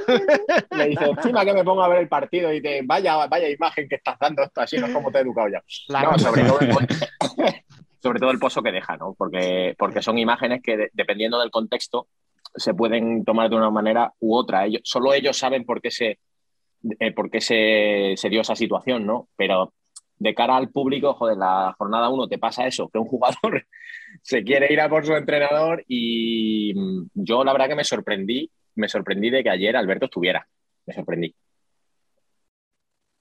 Y además otros, sin haber perdido, tampoco han ganado. Manzanares y Xota, dos equipos que además van con sello de autor, ¿no, Biel? Em, yo me quedo con Shota y además por lo que hablamos eh, la semana pasada de que sería una temporada complicada y van y hacen esto. Eh, imposible tener más sello Shota, o sea, es que es el part si a alguien que no conoce fútbol sala le quieres explicar un poco lo que es Shota, o es imposible im- explicar toda la historia, pero le pones este partido y yo creo que es suficiente. Eh, sabiendo qui- quién es el pozo, lo que comentábamos antes de los jugadores que, que ha incorporado este año, mm, y parecía que, bueno, yo sigo pensando que seguirán estando aba- abajo o no, o no pueden mirar muy arriba, Mm, pero increíble lo que hicieron cuando iban perdiendo y si consiguen empatar el partido ante este el Pozo. Y de Manzanares un poco lo mismo y, y creo que es la primera sorpresa en plan así de, de recién ascendido mm, cuando Inter iba ganando 3-0, ¿no? Inter. A los 10 minutos. Y, y terminan así. Pero bueno, es al final lo, lo bonito de esta liga, eh, que bueno, lo bonito para la gente que no es de estos equipos, para Rubén y Dani no creo que se lo pasará muy bien ayer, pero No, Bueno, creo que pero- pu- Mm, Yo me encabroné un poco, pero si te digo la verdad, todavía es pronto, ¿eh?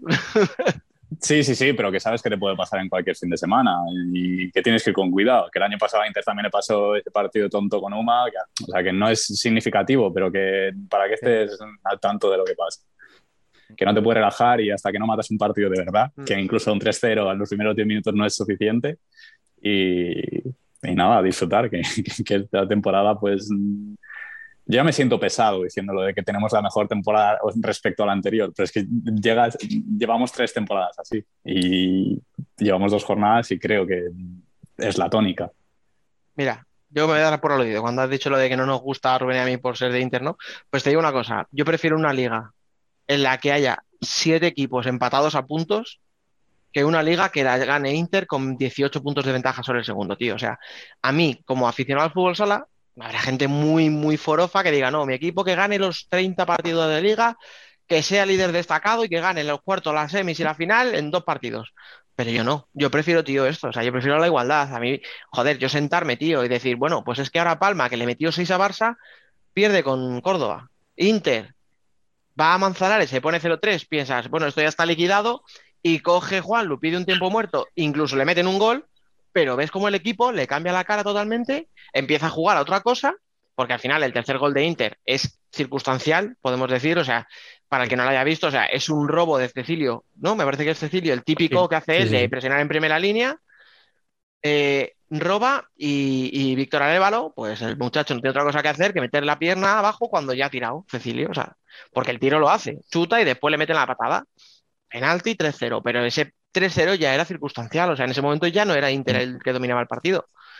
Y ahí es la mano del entrenador, o sea, y ahí se nota lo del sello que decías tú, o sea, a Juan Luis ya sabíamos que era muy buen entrenador y ya le estamos viendo ahora que en primera con un Manzanares está dando la cara, pero es que Sota, que el año pasado se reinventa, cambia plantilla, tiene que volver este año a reinventarse de lo poco potable que tuvo el año pasado.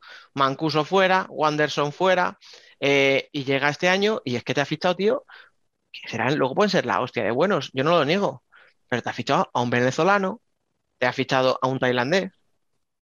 O sea, decir, Un tío de la liga italiana normalito, que no, claro, o sea, te ficha no han gente, destacado de Italia. Claro, es que te ficha gente de segunda o tercera línea. Y de momento, bueno, pues ya veremos dónde lleva. Como dice Biel, no le vamos a pedir que entre en Copa. Vamos, para mí sería un éxito histórico si este Sota, este, se mete en Copa.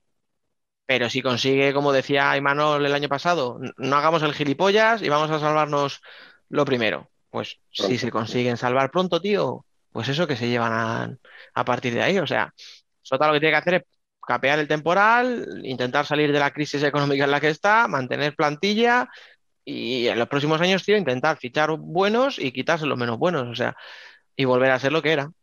Mientras Y tanto, formar pues, jóvenes. efectivamente, Vale. ni tirar de, de acuerdos de cantera, etcétera. Y de momento Sota se tiene que agarrar a lo que tiene, que es a Regui, que no es poco. Ya está. Ya quisieran muchos equipos tener a Reggie. Tienen una cosa muy, muy buena y es que juegan muy bonito. eh. Juegan, vamos, muy bonito, entendedme, pero juegan muy alegre. Juegan muy alegre. Mm. Y pueden ganar, pueden perder, pero aburrirte no te aburres. Yo hay partidos, yo hay partidos cada fin de semana que me quedo dormido viéndolos. En serio, ¿eh? no, no, no, no os exagero. O sea, me quedo dormido, pego un par de cabezazos. Y con Shota no me pasa eso. Porque el partido, tanto para bien como para mal, vira de unas situaciones a otras con una rapidez increíble, ¿no? Y eso es de agradecer en el fútbol sala que vemos hoy en día, ¿no? Que sí, que Creo que me al final- Sí, sí. Lo que me gusta a mí de Shota también es que, aparte de lo que tú dices, es un equipo que agrada ver.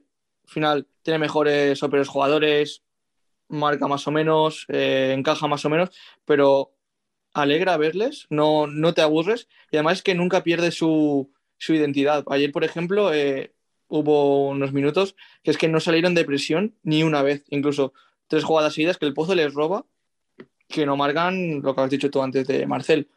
Pero es que no dejó de intentarlo, no, no es que dijo, vale, voy a meter un pelotazo, no, siguió jugando y al final es que el no perder su identidad y seguir su estilo de juego y su, y su patrón fue lo que les hizo realmente después empatar el partido.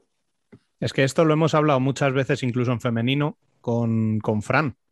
Que en el momento en el que tú intentas cambiar lo que tú sabes hacer, es el momento en el que la lías de verdad.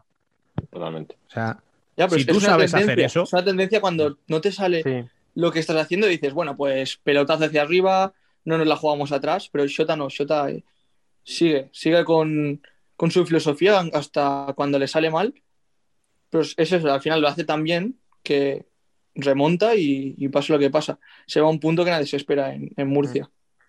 O sea, si me permitís, me recuerda el año pasado cuando Rivera estaba abajo, fatal, que todos creíamos, hostia, mira, el año que fichas experiencia te sale como el culo, tal. Yo me acuerdo, le pregunto a Pato en rueda de prensa, oye, ¿no te planteas eh, cambiar el estilo?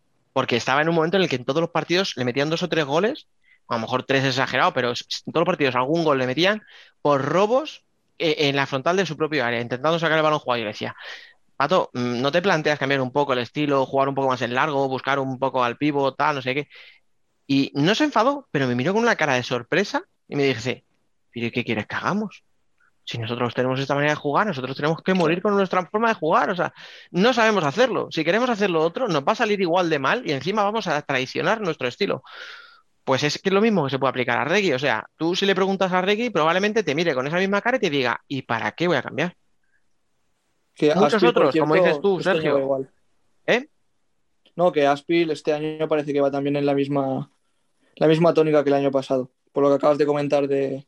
Yo creo que, que este año yo creo que se va a reponer antes. O sea, creo que va a salir. No, a lo mejor no le da para estar tampoco entre los ocho primeros, porque eso está muy caro. O sea, eh, si te pones a hacer un listado de equipos para Copa o Playoff, te salen 12 y de esos 12, 10 con mucho potencial. Pero yo creo que no deberías, no debería, yo creo, sufrir tanto, ¿eh? Luego, es verdad que siempre va a haber un equipo que te tenga que sorprender porque al final alguien baja. O sea, este año que ha habido encima que ha habido. Si es que este año solo ha habido un ascenso Sí, Sí, de sí. Manzanares y bajan dos, o sea, con lo cual alguno de los que estaba mínimo. Si no le da Manzanares por hacer la, la hombrada de permanecer y entonces ya son dos que estaban el año pasado. O sea, que Pues Yo- Dani, yo les tengo mucho cariño, pero igual el otro es el del que vamos a hablar en el siguiente bloque. ¿sí o qué? Venga, pues ya que, ya que te lo hemos dejado en bandeja, venga, dale. Y a lo que iba es que no podemos cerrar este debate sin hablar del Fútbol Emotion Industrias, en el que el resultado eh, es llamativo, porque es un 3 a 11, pero es que más de la mitad de los goles además los hizo Drahovski, Dani. ¿Qué podemos decir de este chico que no se haya dicho ya? Es que, es que no sé qué no se me ocurre, o sea, es una bestia, tío, de verdad. No voy a caer en tópicos, eh, bueno, sí, lo voy a caer, pero voy a intentar no hacerlo. Eh, es, es que es un carácter competitivo, tío, o sea, el que tiene, porque otro jugador mm, mete dos goles y él dice, yo ya tengo el trabajo hecho. O sea, se va contento y se va diciendo, pues dos golitos. Pero este tío sigue, además es que, o sea, se adapta bien al pivot, se adapta bien a la banda, eh, le pega de puta madre, o sea, es que es un jugador de verdad que a mí me encanta. O sea, yo. mm, Y porque, y porque no le dejaron acabar el partido, ¿eh? Eh, claro, una cosa, es quieras, NBA. otra cosa es que Javi diga, ala, bonito, que lleva media docena, anda, siéntate, guapo. Pero escucha, eh, o sea, de verdad, yo no sé qué es lo que pasó, supongo que es una cuestión simplemente de dinero, para que Levante no fichara a Drajowski cuando salió el rumor, cuando se lesiona a Alex. Pero yo, o sea, yo habría hecho lo que fuera. O sea, yo quiero decir, si tengo que vender a dos, los vendo. Porque me parecía que era el fichaje. Entonces, yo no sé si nadie le ha sacado de industrias porque no pueden, porque no tienen dinero para pagar, etcétera, que es verdad que la cosa está complicada. Pero es que yo habría sido, o sea, yo como director deportivo habría tirado lo que fuera por intentar llevarme a ese tío. Porque es que, joder, es que es evidente que rinde. Entonces, bueno, Y el problema de Industrias es que si sale Drajowski, igual Javi Rodríguez mm, te corta las pelotas, ¿sabes? no, no, escucha, es que una cosa es lo que yo diga que quiero y otra cosa es lo que te digo. O sea, industrias, obviamente, lo primero que dices, vale, dame la cláusula y te lo llevas. Y ahí me Bueno, imagino por en eso algún digo, momento se acaba el contrato. este año, ¿no? De hecho, Sí, creo que sí. Este año sí. Sí. Sí, sí. ¿estamos insinuando algo? ¿Estamos dando una exclusiva? No, pero es lo que tú dices de, lo de, de Javi Rodríguez, de que no quiere que salga, o lo que has dicho de, la- de pagar la cláusula. Va a haber un momento que eso ya no va a servir. Así que No, no, claro, hablo de, hablaba de este verano No que era. está claro. O sea, yo creo que cuando Industrias lo trae del Esparta de Praga, ahí había gente que dudaba. No sé por qué, porque él ya había demostrado en Cartagena que era muy válido. Pero y ahí había gente que. Checa iba muy sobrado. Pero. Vale, que Sí, es una incluso- liga, es o una sea, a liga mí un poco floja, por ejemplo. Sí, tío, A ver, pero- bien. A mí en Plástico Romero Cartagena me gustaba, pero no estábamos viendo, yo creo que ni un cuarto de lo que este, No, el que va. contexto que ha encontrado en Industria. Es que es. pero ya era buen jugador, No sé. quiero decir. Sí, sí, cumplía. al Barça, por ejemplo. Me acuerdo un, un partido que remonta a Cartagena, al Barça, que marca tres, Drajowski.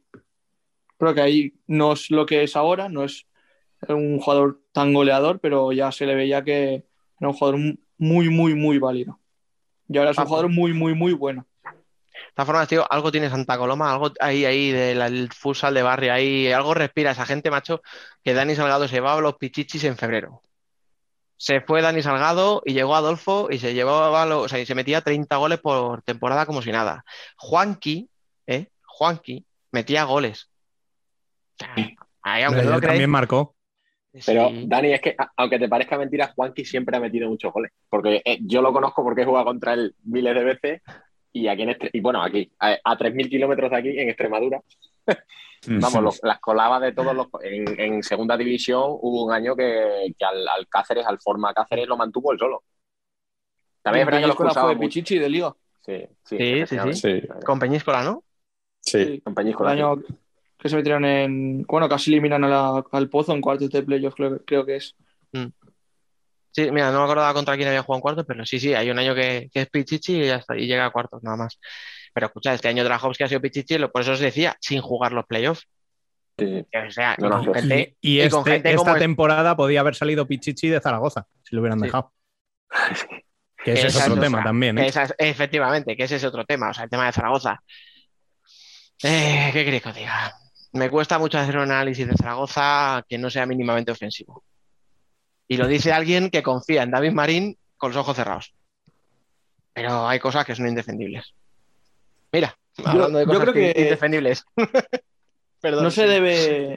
Bueno, sí, es, es el resultado es alarmante, es, es de Benjamines, no, no se puede permitir Sí. en primera, pero al final yo creo que empieza tan mal el partido ya, que es un cúmulo de cosas, te quieres ir al ataque, el ataque no te sale bien, juegas con- contra Drajowski, que el tío parece que, que no vaya a hacer nada. Porque tú ves a Drajowski y dices que este tío, encima ves Drajowski, no, no es imposible que sea bueno. Y encima no es, no, parece, es un, ¿cómo decirlo? Un asesino de estos silenciosos, que no, no parece que vaya Sí. a hacer nada. Pero encima es- sabes que es un tío goleador, le, le pillas en el día, te empiezan a salir mal las cosas. Es como un cúmulo de cosas que, pues que explica que haya un 3-11, pero igualmente, aunque lo explique, es inexplicable. Ya, pero Sergio, a mí lo que me escama de todo esto es el hecho de, de no intentar variar las cosas. O sea, si tú estás viendo que los dos cuartetos que estás usando no te funcionan, coño, cámbialos. Es que ni No, siquiera pero- Iván Bernat, que suele ser un seguro de vida, tuvo el día, porque es que los fallos, los, es que Claro, los ¿qué es fallos? No es tanto el resultado, ¿eh? porque te pueden meter 11 goles, sacas portero jugador, se te complica la cosa, tienes dos minutos tontones, pero es que los fallos que tiene el Zaragoza al principio del partido, cuando rompe un poco Santa Coloma el partido, es que son, de verdad, es que son, es que son un equipo grande, sería la destitución del entrenador. Es que O sea, tú has dicho lo de los 11 goles, portero jugador, depende de cómo sean. Coño, que os que, o sea, bien lo puede, lo- bueno, iba a decir lo vio, lo vio en primera plana, no porque estaba lejos de allí, pero ¿cómo cae Zaragoza en los playoffs? Con 8 y 9 goles encajados. ¿Pero por qué? Porque juega 25 minutos con portero jugador. Te le meten 4 goles a puerta vacía en tiros de 30 metros. Bueno, pero ese es el riesgo que tienes cuando estás en un playoff Claro. y quieres intentar hacer algo distinto porque sabes que es más superior, pero en un partido de liga regular no te puedes permitir un menos 8. Y contra Industrias, que a priori debería ser un rival de tu liga, o igual No. un poco más arriba, pero no mucho más. Escucha, te recuerdo, o sea, recordamos cómo, cómo- se clasifica Zaragoza para los playoffs, ganándole el gol a veras particular a Industrias, precisamente. Es que ese O sea, que a ya lo particular tienes- te lo has cargado ya. Claro, o sea, Pero el particular y el general, probablemente. el- el- claro, es que es un menos 8 que, que un equipo como Zaragoza le cuesta mucho remontarlo. O sea, salvo Claro, que tengas un día inspirado que gane 6-0, pero sí, sí. O sea, esto para mí, para mí es muy grave, ¿eh? Pero bueno, es que es lo que os digo. O sea, Zaragoza para mí lo que hizo el año pasado eh, no me lo esperaba ni de broma. Perdió a Eloy, se ha llegado, se ha llegado Dani Santos. Podría tener un perfil, Claudino Sí. también, sí. claro, podrían tener un perfil parecido, parecido, pero no son lo mismo. No. Son alas diestros y para de contar. O sea, Eloy es más constructor, tiene más gol, tal. Eh, Dani Santos es más batallador, es más de presión, tal. Bueno, mm, podría funcionarle, pero, pero claro, cuando la plantilla es tan limitada, eh, los milagros no te salen siempre. Pero es No, que, Dani, aparte- fíjate que lo que hemos estado hablando, por ejemplo, de los jugadores argentinos que han llegado como tiros, Mm. ayer Claudino es intrascendente. Sí. Pero es que Claudino tampoco ha hecho una temporada en España que digas, hostia, Ya coño, pero viene de hacer un mundial a nivel MVP. pero Pero Gol en la precisamente. incluido. Es- Mm, Claro. Sí, eso- pero tam- también es otro. En- a ver, así españoles no recuerdo, pero en Argentina. Hablo de Nico Sarmiento y de él, que el nivel que cogen eh, cuando llevan la albiceleste o cuando juegan en España o donde sea, Mm. eh, es incomparable. O sea, yo no sé qué les pasa, no sé, no sé qué les da esa camiseta. O sea, igual la propuesta para Zaragoza sería teñir la camiseta eh, a rayas, pero, pero sí. eh, y aquí en Pa- eh, me acuerdo Candelas que me daba el recadito de que a ver si Palmas había acertado cambiando a Eloy por Claudino, y es que Para mí es un creo acierto. que no hay color. Es que Hombre, Claudino lo no- mejor- Pasando fracturas. Lo mejor era quedarte con los dos. Ya, sí, pero tampoco ha tenido continuidad aquí, y no porque eh, no se la haya merecido, sino porque tampoco ha, no, no ha sido diferencial en ningún momento. Ha ido encadenando cesiones, el año pasado creo que estuvo toda la temporada aquí, y sí que a lo mejor tuvo dos partidos así que actuó bien como revulsivo, pero nada más. A mí sí, también del partido de Zaragoza lo que no me gustó es un- una cosa que hizo David Marín con el resultado que había ya. No le das minutos en casi en toda la temporada pasada a un chaval como Alberto Inés. Eh, no sé si jugó el primer partido, no creo que jugará mucho y llega, vas perdiendo por goleada y le sacas con todo el marrón. A mí es algo que no, no me gustó nada ese gesto de, vale que sí, le das minutos en primera, pero no, igual no sé el, que igual No el chaval también se lo pide, que no sé cómo, no sé, sin tener ni idea, pero a mí personalmente no me parece tampoco un buen gesto, viendo cómo está el equipo y la situación, meterle en un marrón así a, a un chaval tan joven. Es que lo que tú dices, eh, a lo mejor en la cabeza de David es vamos a darle a este chico la oportunidad de jugar un poquito en primera y, y que tenga la cosa de jugar, pero claro, le metes en un partido en el que vas perdiendo de seis goles.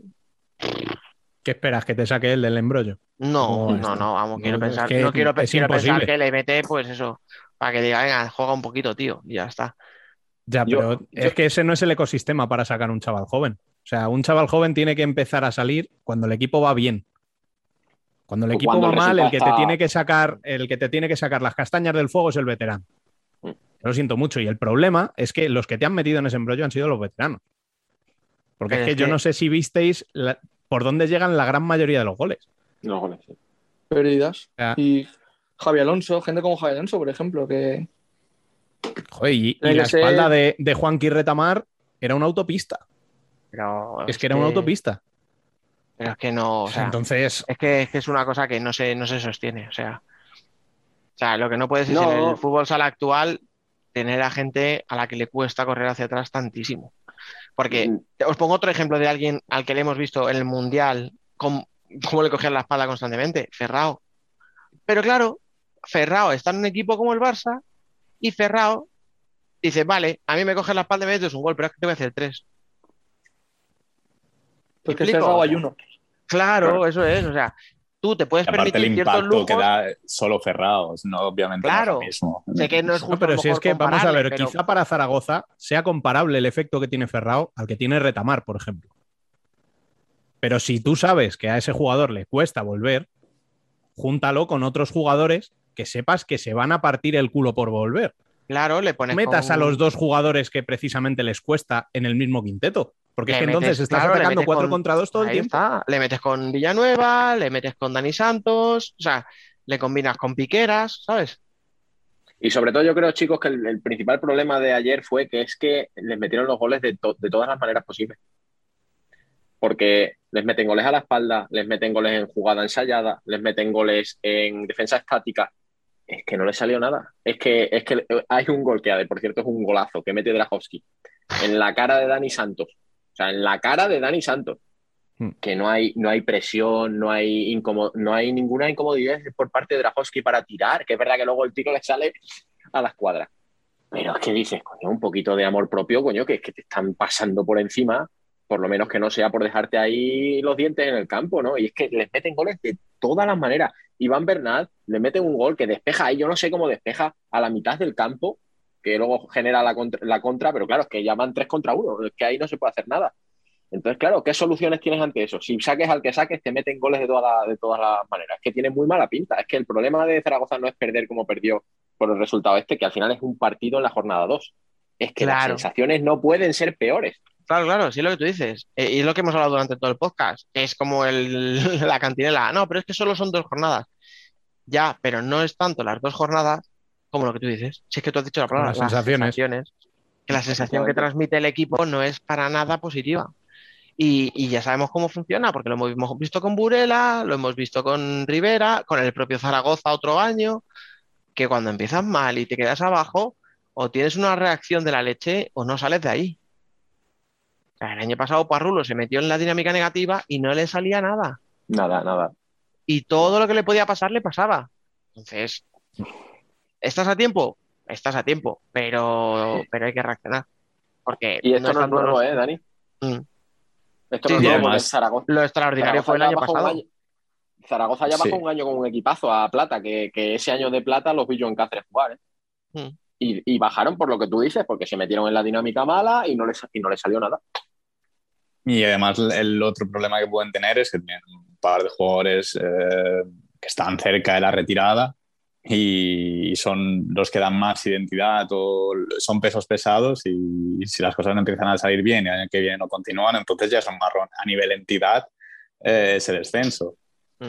Porque encima tienes que reconstruir casi tu identidad o coger a alguien con, con peso para afrontar eso.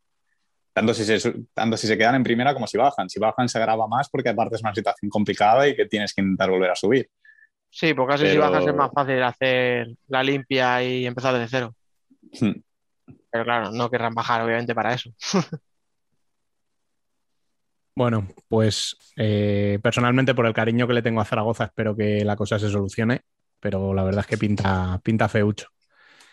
Eh, bueno, eh, como hicimos la semana pasada, y a ti te voy a saltar, Biel, porque ya lo hiciste, ya lo hiciste conmigo. Eh, vamos a dar nuestro top 8 de favoritos para, para dar la, para meterse en copa, vamos. Eh, empiezo por ti, Sergio. Venga, a ver. Bueno, pues yo me la juego Barça, Inter, Palma, Levante, Pozo. Creo que son esos, lo vamos a decir todos. Cartagena. Y aquí ya donde se complica Valdepeñas, tiene- yo creo que tiene que estar sí o sí. Y el octavo es donde ya se, se me complica la cosa, pero me atrevo a decir que. Uf, diría que Betis. Pero estoy ahí Caen con. fuera. Sí, Santa Coloma también. Por, es por equipo más que nada, ¿eh? por, por plantilla.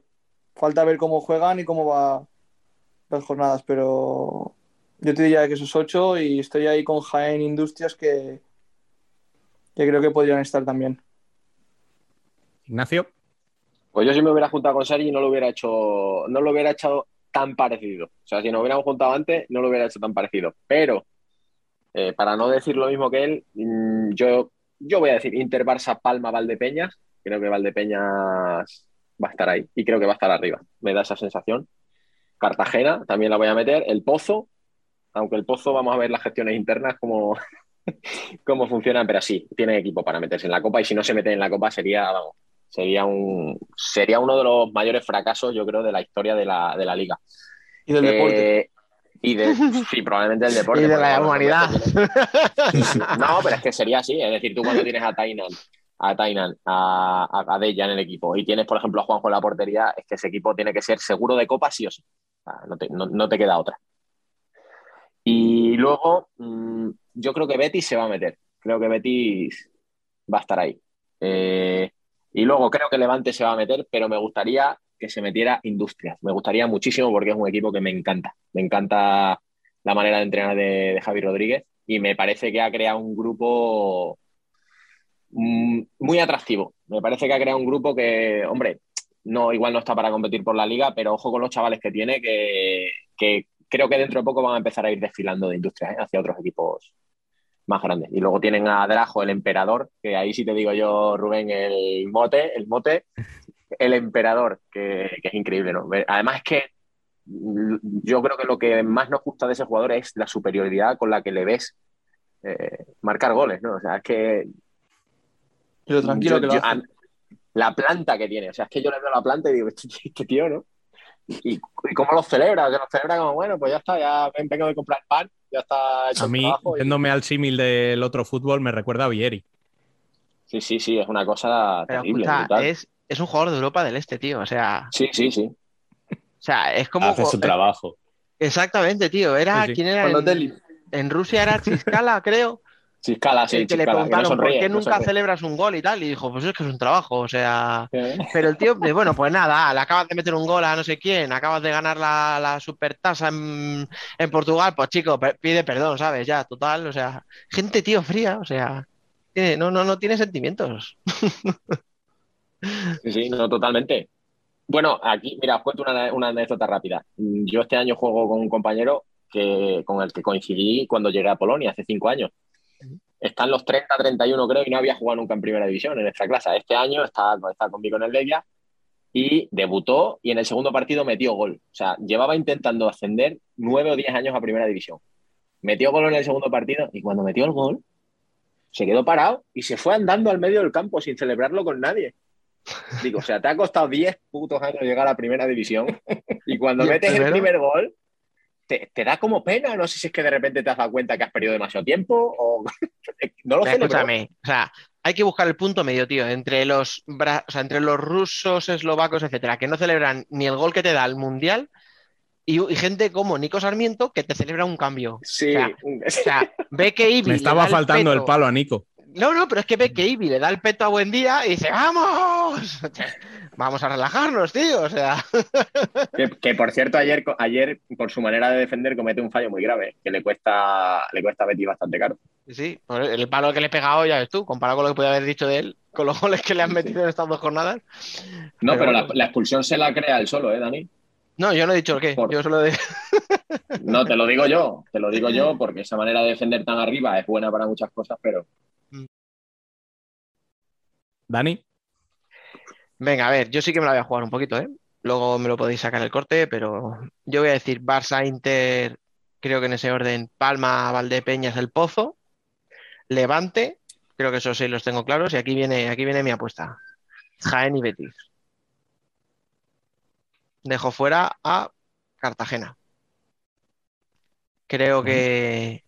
Yo creo que de, los que estuvieron el año pasado, alguno tiene que caer, aparte de Zaragoza, que ya lo hemos comentado. Y creo que puede ser Cartagena.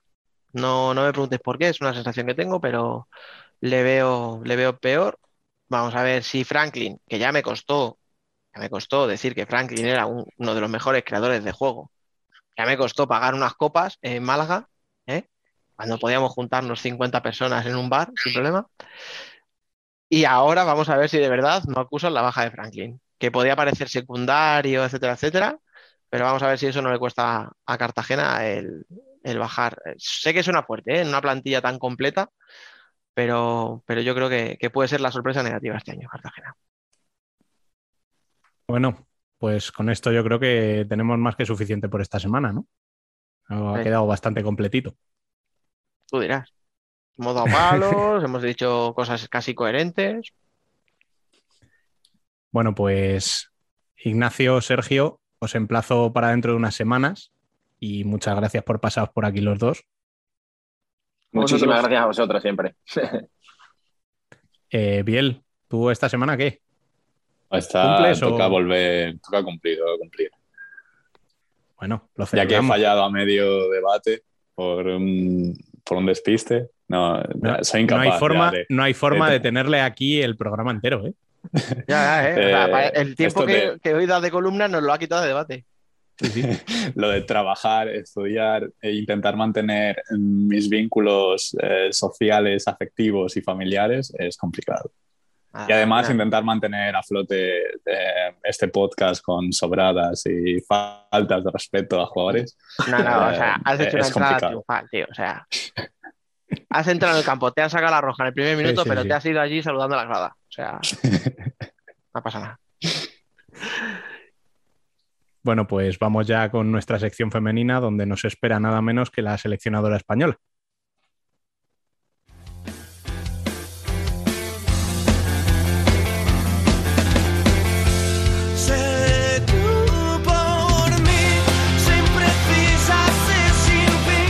Nosotras también somos futsal. Que perdí, que no me duela la cabeza si te encuentro por aquí. Cogemos el pasaporte porque nos vamos a viajar por el continente europeo. Y esto no es hablar de Worldwide Futsal, sino que hoy vamos a hablar de femenino, pero en, en nuestra escala. Así que vamos a ir primero a las Islas Canarias para saludar a Francaque. Muy buenas. Muy buenas, chicos. Bueno, ¿cómo estás viviendo el drama de La Palma? Bueno, yo ya lo comenté hace dos o tres semanas, que eso va para largo.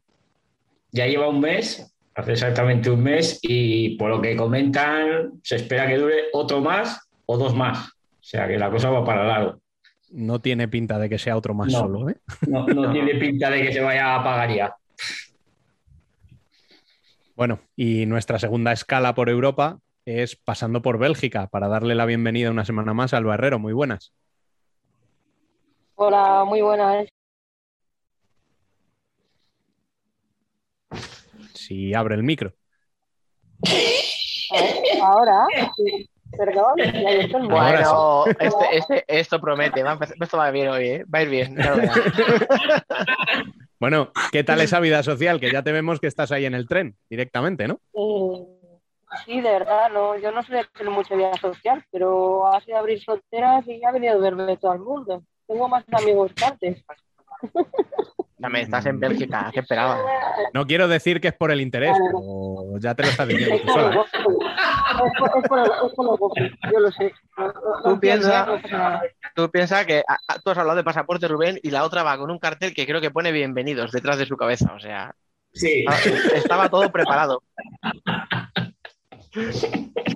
Y estoy, estoy en el tren de vuelta, de vuelta a Bruselas, ¿eh? Entonces, ahora, pues eso, aquí estoy. Nada, pasando la tarde. Y luego el que vive bien soy yo.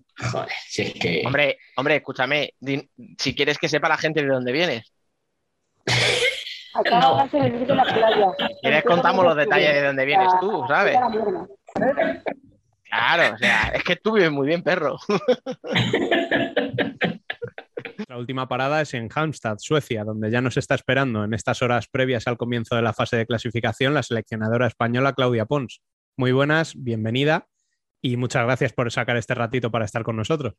Buenas tardes, muchas gracias a vosotros.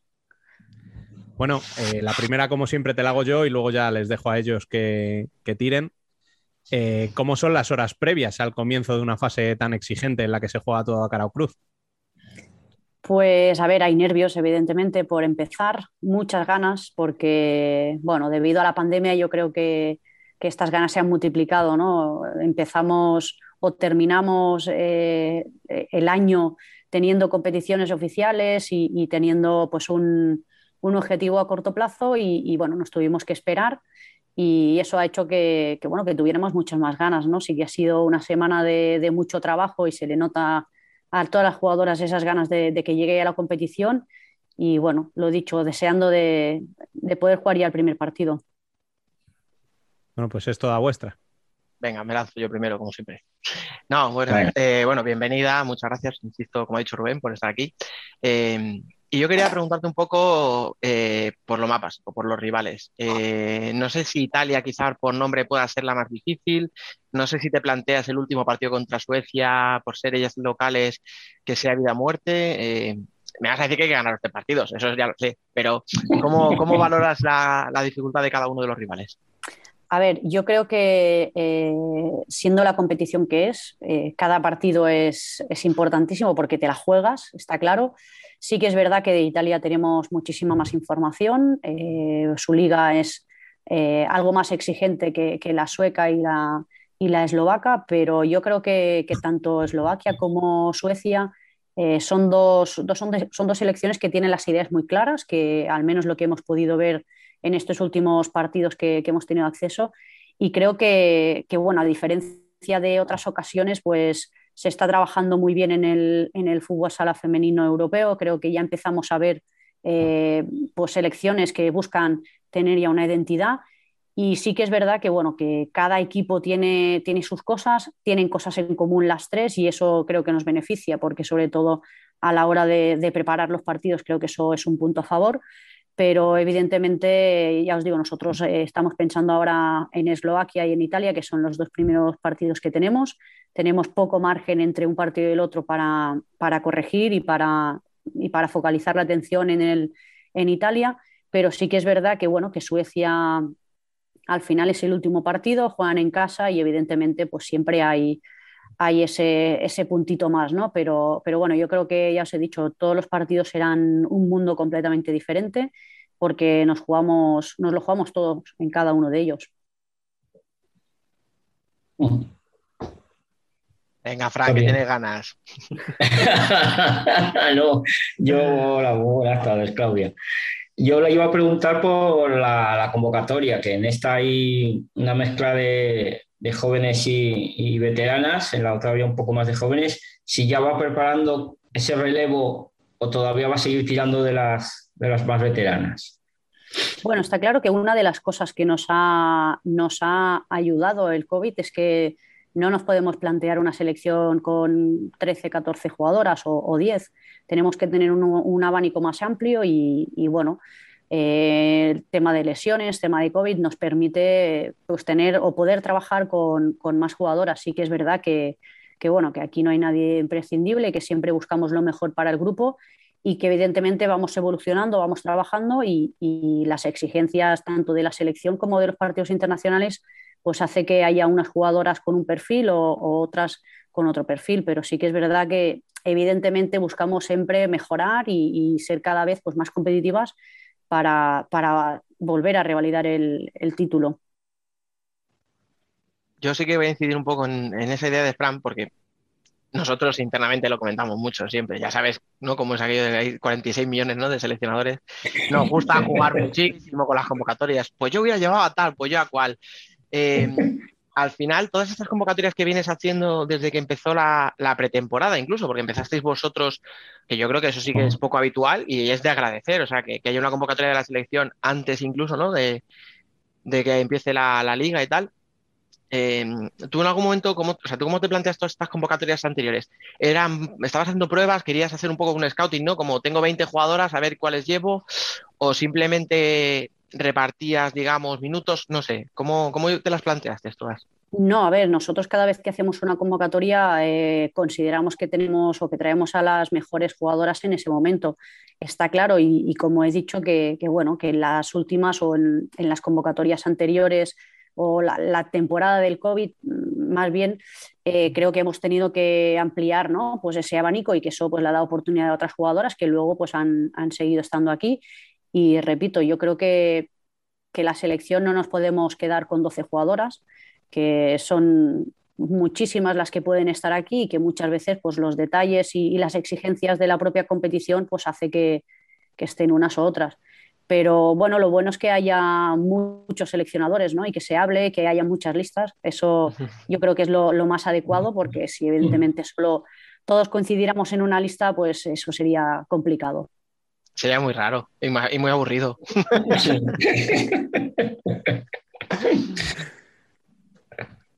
Bueno, yo quería preguntarte también eh, por la cantidad de lesiones que hemos visto en estos, en estos primeros meses de temporada.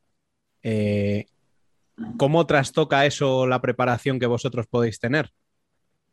Bueno, a ver, eh, sí que es verdad que, que, bueno, en la selección ha habido, ha habido lesiones, eh, fuera de la selección también, además, bueno, jugadoras eh, jóvenes, jugadoras eh, ya con más experiencia, evidentemente son, son situaciones eh, que no son agradables para nadie, que creo que perjudican a todo el fútbol sala femenino, porque además, pues bueno, hacen eh, que, su, que, sus equipos se tengan que en muy poco tiempo, ¿no? porque estábamos en periodos de pretemporada, se tengan otra vez que, que, reinventar y que se tengan que adaptar a esa nueva situación. Pero evidentemente cualquier lesión para cualquier equipo, cualquier selección, pues yo creo que, que es muy importante, ¿no? Son bajas ya no solo a nivel, a nivel deportivo o a nivel de lo que te puedan exigir o traer en pista, sino también a nivel grupal, ¿no? Al final, cuando creas y cuando estás trabajando en equipo, no solo es lo que pasa en el 40 por 20, sino en lo que ocurre a nivel grupal. Yo te, venga, me, te, quería preguntar un poco por estos tres partidos, eh, ¿en qué estás haciendo más hincapié estos días? Eh, no sé si es más en el plano físico, si en algún aspecto táctico, si, no sé, jugadas de estrategia. ¿Hay algo que esté reforzando más especialmente estos días?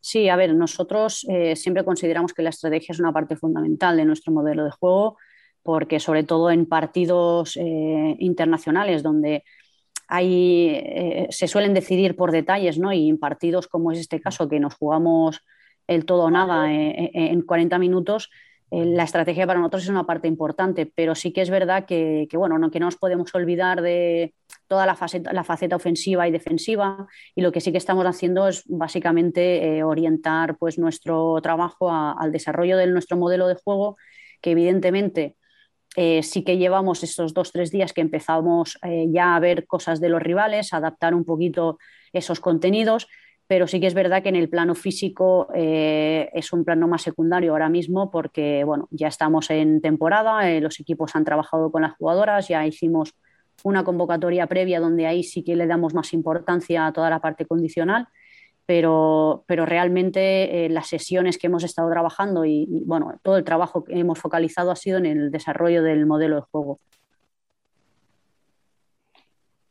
Hmm. Chicos, si no os animáis, yo sigo, ¿eh? pero me imagino que queréis. no, yo era porque preguntar a Alba, para que luego no me diga nada. Eh, para un día que no te iba a decir nada, Para una vez que no te iba a regañar, dice. O sea... Eh, ay, ay, has dicho bien. Bueno, yo, lo primero, bu buenas tardes y gracias por, por, por, estar ahí con nosotros, hacer huequillo y, y darnos unos minutillos. Y, y, y nada, yo te quería preguntar si al final no conseguir tres victorias en este pre-europeo lo podemos considerar un poco ver, no quiero decir fracaso porque es una palabra muy fea, pero ¿no? es una palabra muy fea. No, me no quiero decirlo, pero ya lo he dicho. Pero bueno, ya, ya lo has dicho, como ya lo he dicho, pues adelante. Venga. No, a ver. eh, la palabra es fea, sí, sí, es verdad.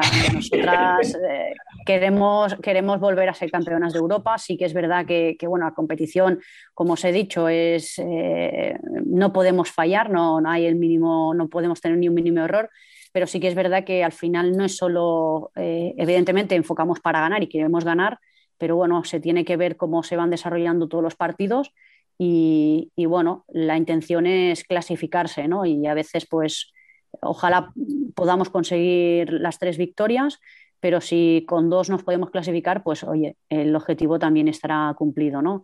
Pero como te he dicho, eh, somos la selección española, al final queremos volver a ser campeonas, eh, creemos que, que, bueno, que es nuestra obligación y que, y que luchamos y trabajamos cada día para ello.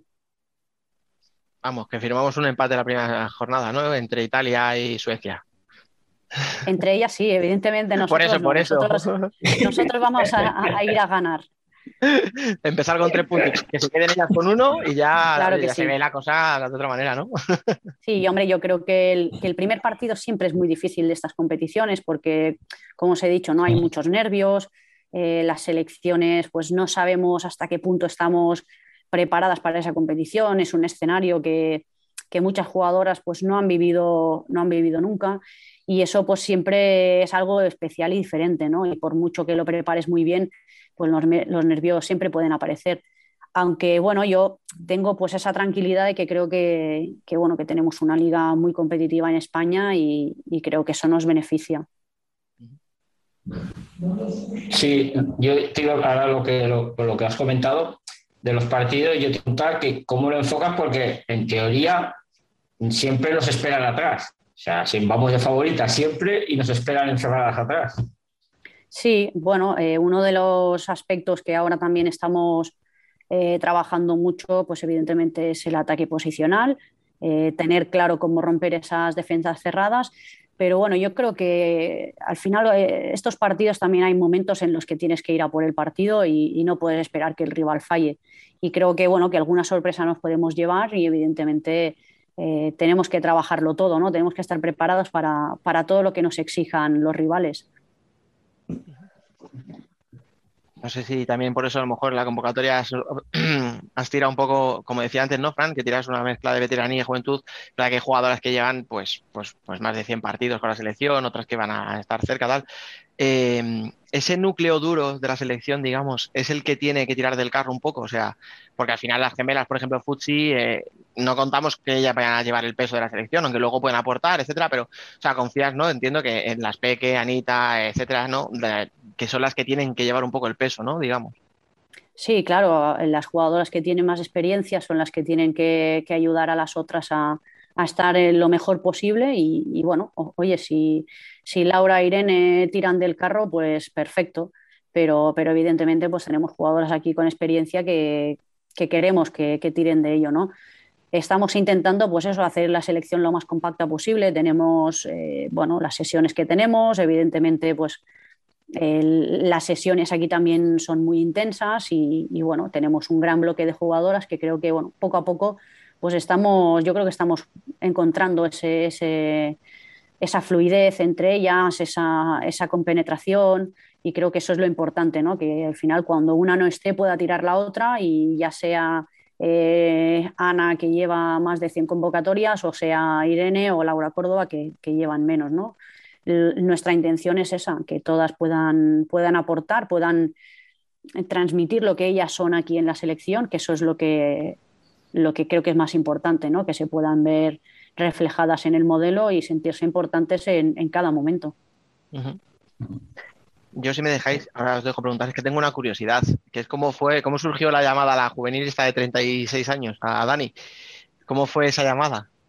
¿Cómo surge? Y, y- y- y, bueno, y ya luego después, claro, después de eso, ¿qué te aporta?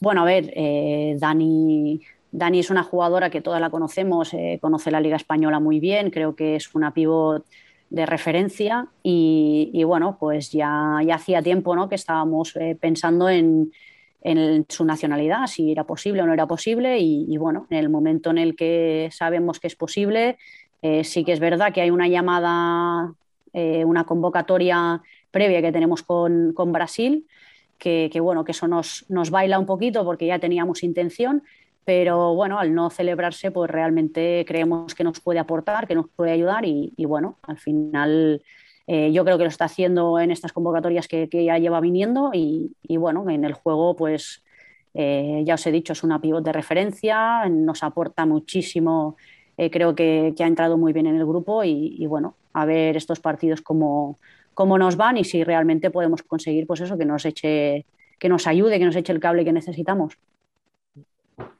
Sí, porque yo creo que era el tipo de jugadora que, que nos hacía un poco de falta. No teníamos una pivot así española tan dominante como ella. Sí, bueno, como os he dicho, es una pivot, yo creo que marca la diferencia y ha marcado la diferencia durante muchos años y, bueno, pues eh, por, eso, por eso está aquí, ¿no?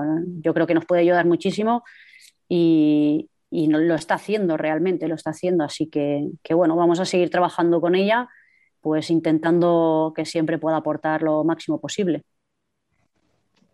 Es que parece que como ahora el fútbol, el sala cada vez tiene que ser más universal y cada vez tienen que entender más todos de posiciones, parece que el puesto específico, por ejemplo, el de pivot, ¿no? O sea, el pivot que juega de espalda de toda la vida, como que se está perdiendo, ¿no? Entonces me imagino que también tú eh, tienes que buscar eh, en cualquier partido a ver qué jugadora, ¿no? Te puede ofrecer ese juego de espaldas y, tiene que ser, no sé si un poco frustrante es la palabra, a lo mejor, es decir, es que no hay equipos que jueguen con un pivot claro, con un 3-1, ¿no?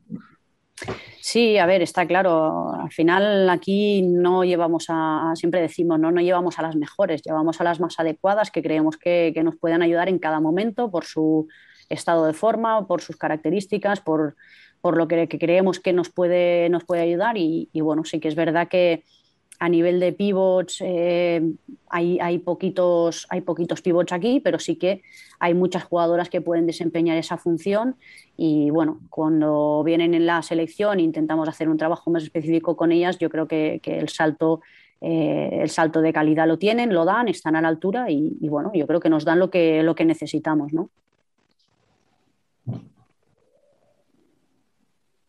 Venga, Alba. Dale, dale Alba. Voy, voy, voy. Que hoy, hoy no estoy, ¿eh? lo siento. No, no estás teniendo tu mejor día, ¿no? No, no estoy teniendo mi mejor día, no, la verdad es que no. eh, nada, yo, yo, te, iba, yo te, voy a, te voy a preguntar, yo te voy a preguntar por algo que siempre voy defendiendo, que es la portería. Hombre, ver. Qué raro. Eh... Hombre, hablando de portera, vaya, se había tardado. Puede ser, no me lo creo. Tenía, tenía, tenía que hacérselo. Eh, no hace falta. Eh, ¿Crees que, no sé cómo decirlo, tienes una, una portera tipo? Eh, ¿Crees que obviamente cualquiera de las tres que están convocadas, eh, obviamente pueden jugar todos los partidos, pero ¿crees que hay una que se adecua más a, al juego o, o crees que cada una te puede aportar una cosa diferente? Sí, yo creo que al final todas son, las tres son, son perfiles diferentes y, y, bueno, para eso las llevamos, ¿no? Por, no sé, coméntame un poco, aparte de algo de las porteras. Solo, Dani solo quiere hablar de vivo, no, no, me voy a recordar. Se nos, ha, se, nos ha, se nos ha ido, la hemos perdido. Sí, se me ha cortado y, y la estaba contestando. Eh, bueno, ha habido una parte de la pregunta que no la he escuchado bien, pero, pero bueno, entiendo que iba por, por el tema de la portería. Eh, decía que, que, bueno, que tenemos tres porteras de perfiles diferentes. Evidentemente eh, intentamos con ellas trabajar eh, de forma específica y que mejoren eh, aquí tanto sus condiciones para, para, que las puedan aportar al equipo, pero evidentemente eh, también leemos un poquito lo que, lo que nos puede exigir el rival, ¿no? Entonces, yo creo que, que, bueno, que a nivel tenemos una portera con gran envergadura que es Silvia, que tiene mucha experiencia, luego eh, Balbu, que es una jugadora eh, que tiene muchísimos reflejos, que, bueno, que tiene muy, bien, muy buena salida de balón, y Caridad, ¿no? que al final es una jugadora joven que también yo creo que ha trabajado mucho con Silvia, se nota eh, ese trabajo que ha hecho con ella, pero que al final también es una jugadora que, es muy ágil ¿no? y que es un poquito la mezcla de, ambas.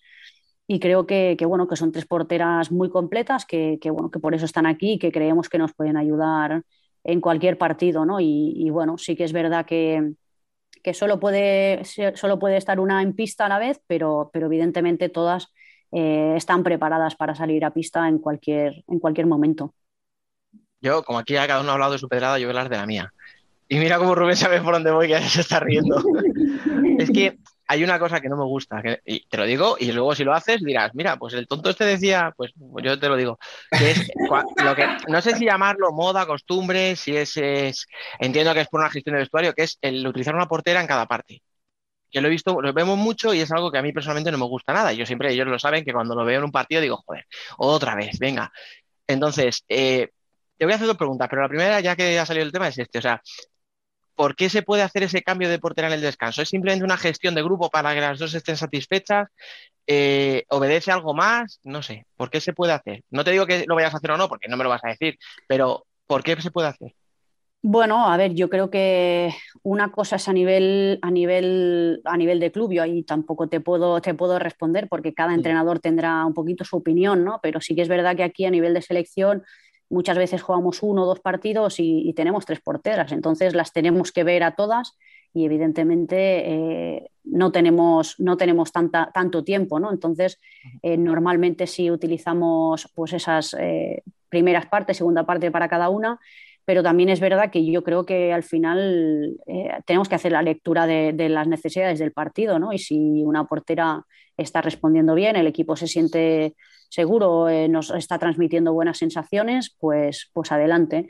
Yo mm, ya te digo, personalmente eh, estamos en una o nos encontramos en una situación muchas veces que, claro, estamos haciendo partidos amistosos, un trabajo eh, para ver a jugadoras, para probarlas y evidentemente tienen que jugar, ¿no? Y, para jugar pues se tienen que, repartir esos minutos y bueno, luego otra cosa son las competiciones oficiales que ahí pues eh, también yo creo que se enfoca desde otra, desde otra perspectiva. Perfecto, me ha quedado muy, muy bien, muy claro. La otra, hablando de porterías, eh, va enfocado un poco a la portería, es por ejemplo el caso de Caridad y de Silvia. O sea, a ti como seleccionadora, eh, egoístamente te viene bien que una de las dos saliera, por ejemplo, este verano, porque así las dos van a ser titulares habitualmente y tal, y poder tenerlas, o a ti te da igual. O sea, tú dices, si las dos tienen nivel de selección, como pasaba el año pasado, si las tengo que convocar, aunque estén en el mismo equipo, las voy a convocar y punto. Correcto, sí, sí. A mí, a ver, realmente yo lo que quiero es que ellas trabajen, que trabajen en las mejores condiciones y si las mejores condiciones son que una compita con la otra en el mismo equipo, pues bienvenido sea, ¿no? Pero ya te digo, buscamos que estén en su mejor versión, en su mejor nivel y, ahí donde estén, pues que puedan competir al, máximo nivel. Estoy de acuerdo.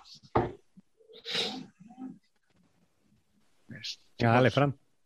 No, no, es, no, es que iba, iba, a preguntar también lo mismo que ha preguntado Dani, la última pregunta de Dani. Ah, ya, hombre. Sí, sí, lo de la, lo de casualidad, la Dani. No, era, por, era, es que era eso, lo sobre Caridad y sobre Silvia. Eh, La pregunta era esa, si estando en el mismo equipo las puede convocar porque cada una juega y la otra no jugaba. Por eso, de ahí va también mi pregunta. Pues nada, que Bueno, cierre pues Alba, nada. ¿no? Efe- Efectivamente, que cierre Alba y Si es que, si que quiere, está. sí, Está Alba en un modo hoy. Eh, no sé, yo ya había ya he preguntado lo más importante, que es tema portería. Ella venía a hablar de su libro y, y ya Yo, está. yo lo, que, lo que no sé si te he contestado lo que me has preguntado porque, porque no la he escuchado entera Sí. la pregunta, pero vamos. No, sí me, has, sí me has contestado porque preguntaba eso, que cómo, si cada una tiene una característica diferente, por eso las tres, que cualquiera puede jugar, pero que dependiendo del partido y la cómo fuese el rival, igual elegirías a una o a otra, ¿no? Entonces, me Eso. la has contestado perfectamente. Así Muy que sí. Y bueno, a sí te voy a hacer otra pregunta. ¿Eres, ¿Eres partidaria de que las porteras hagan con el balón jugado modo juego de circo para salir de presión? ¿O prefieres que, que se queden en casa ¿Qué te a la del borde? Ahí tranquilas. Bueno, ahora se está, se está viendo mucho eso, ¿no? A ver, yo sinceramente eh, no, no lo trabajamos porque, lo dicho, tenemos pocas sesiones y al final vamos a lo que, a lo que vamos, pero bueno, si eso nos da una, un plus al juego y, y puede desorganizar al rival y nos puede ayudar, pues oye, bienvenido sea. Al final tenemos que estar preparados para todo, en cualquier momento, en cualquier situación y, y si eso nos puede ayudar, pues también lo, lo vamos a trabajar. bueno, Bueno, y yo- Yo más, Venga, que dale, Fran. pregunta, yo más que pregunta es un deseo, no es obligación. no es obligación, es deseo. De que vuelva otra vez al programa, pero con, con la copa. Perdón, perdón. Que, vuelvas... que, nos, que nos vuelvas a visitar, pero con el título de campeón. Hombre, ojalá, ojalá. Yo también comparto ese deseo. Quedamos aquí el 30 de marzo, ¿no? Más o menos. Va a darte un par de días es. después de la, de la Euro. Eso es, sí. Bueno, tener. eh, primero hay que clasificar y luego ya, ya hablaremos de lo que viene. Que lo importante lo tenemos ahora y, bueno, hay que, hay que estar concentrado para ello, que ya os he dicho, en estos partidos puede pasar cualquier cosa. Bueno, y, y para cerrar, eh, a mí me gustaría, me gustaría preguntarte por todo este movimiento que está habiendo últimamente con el tema del Mundial. Está muy bien tener una euro, pero ¿qué podemos hacer eh, tanto a nivel de medios como a nivel vuestro de federación para conseguir ese Mundial por fin?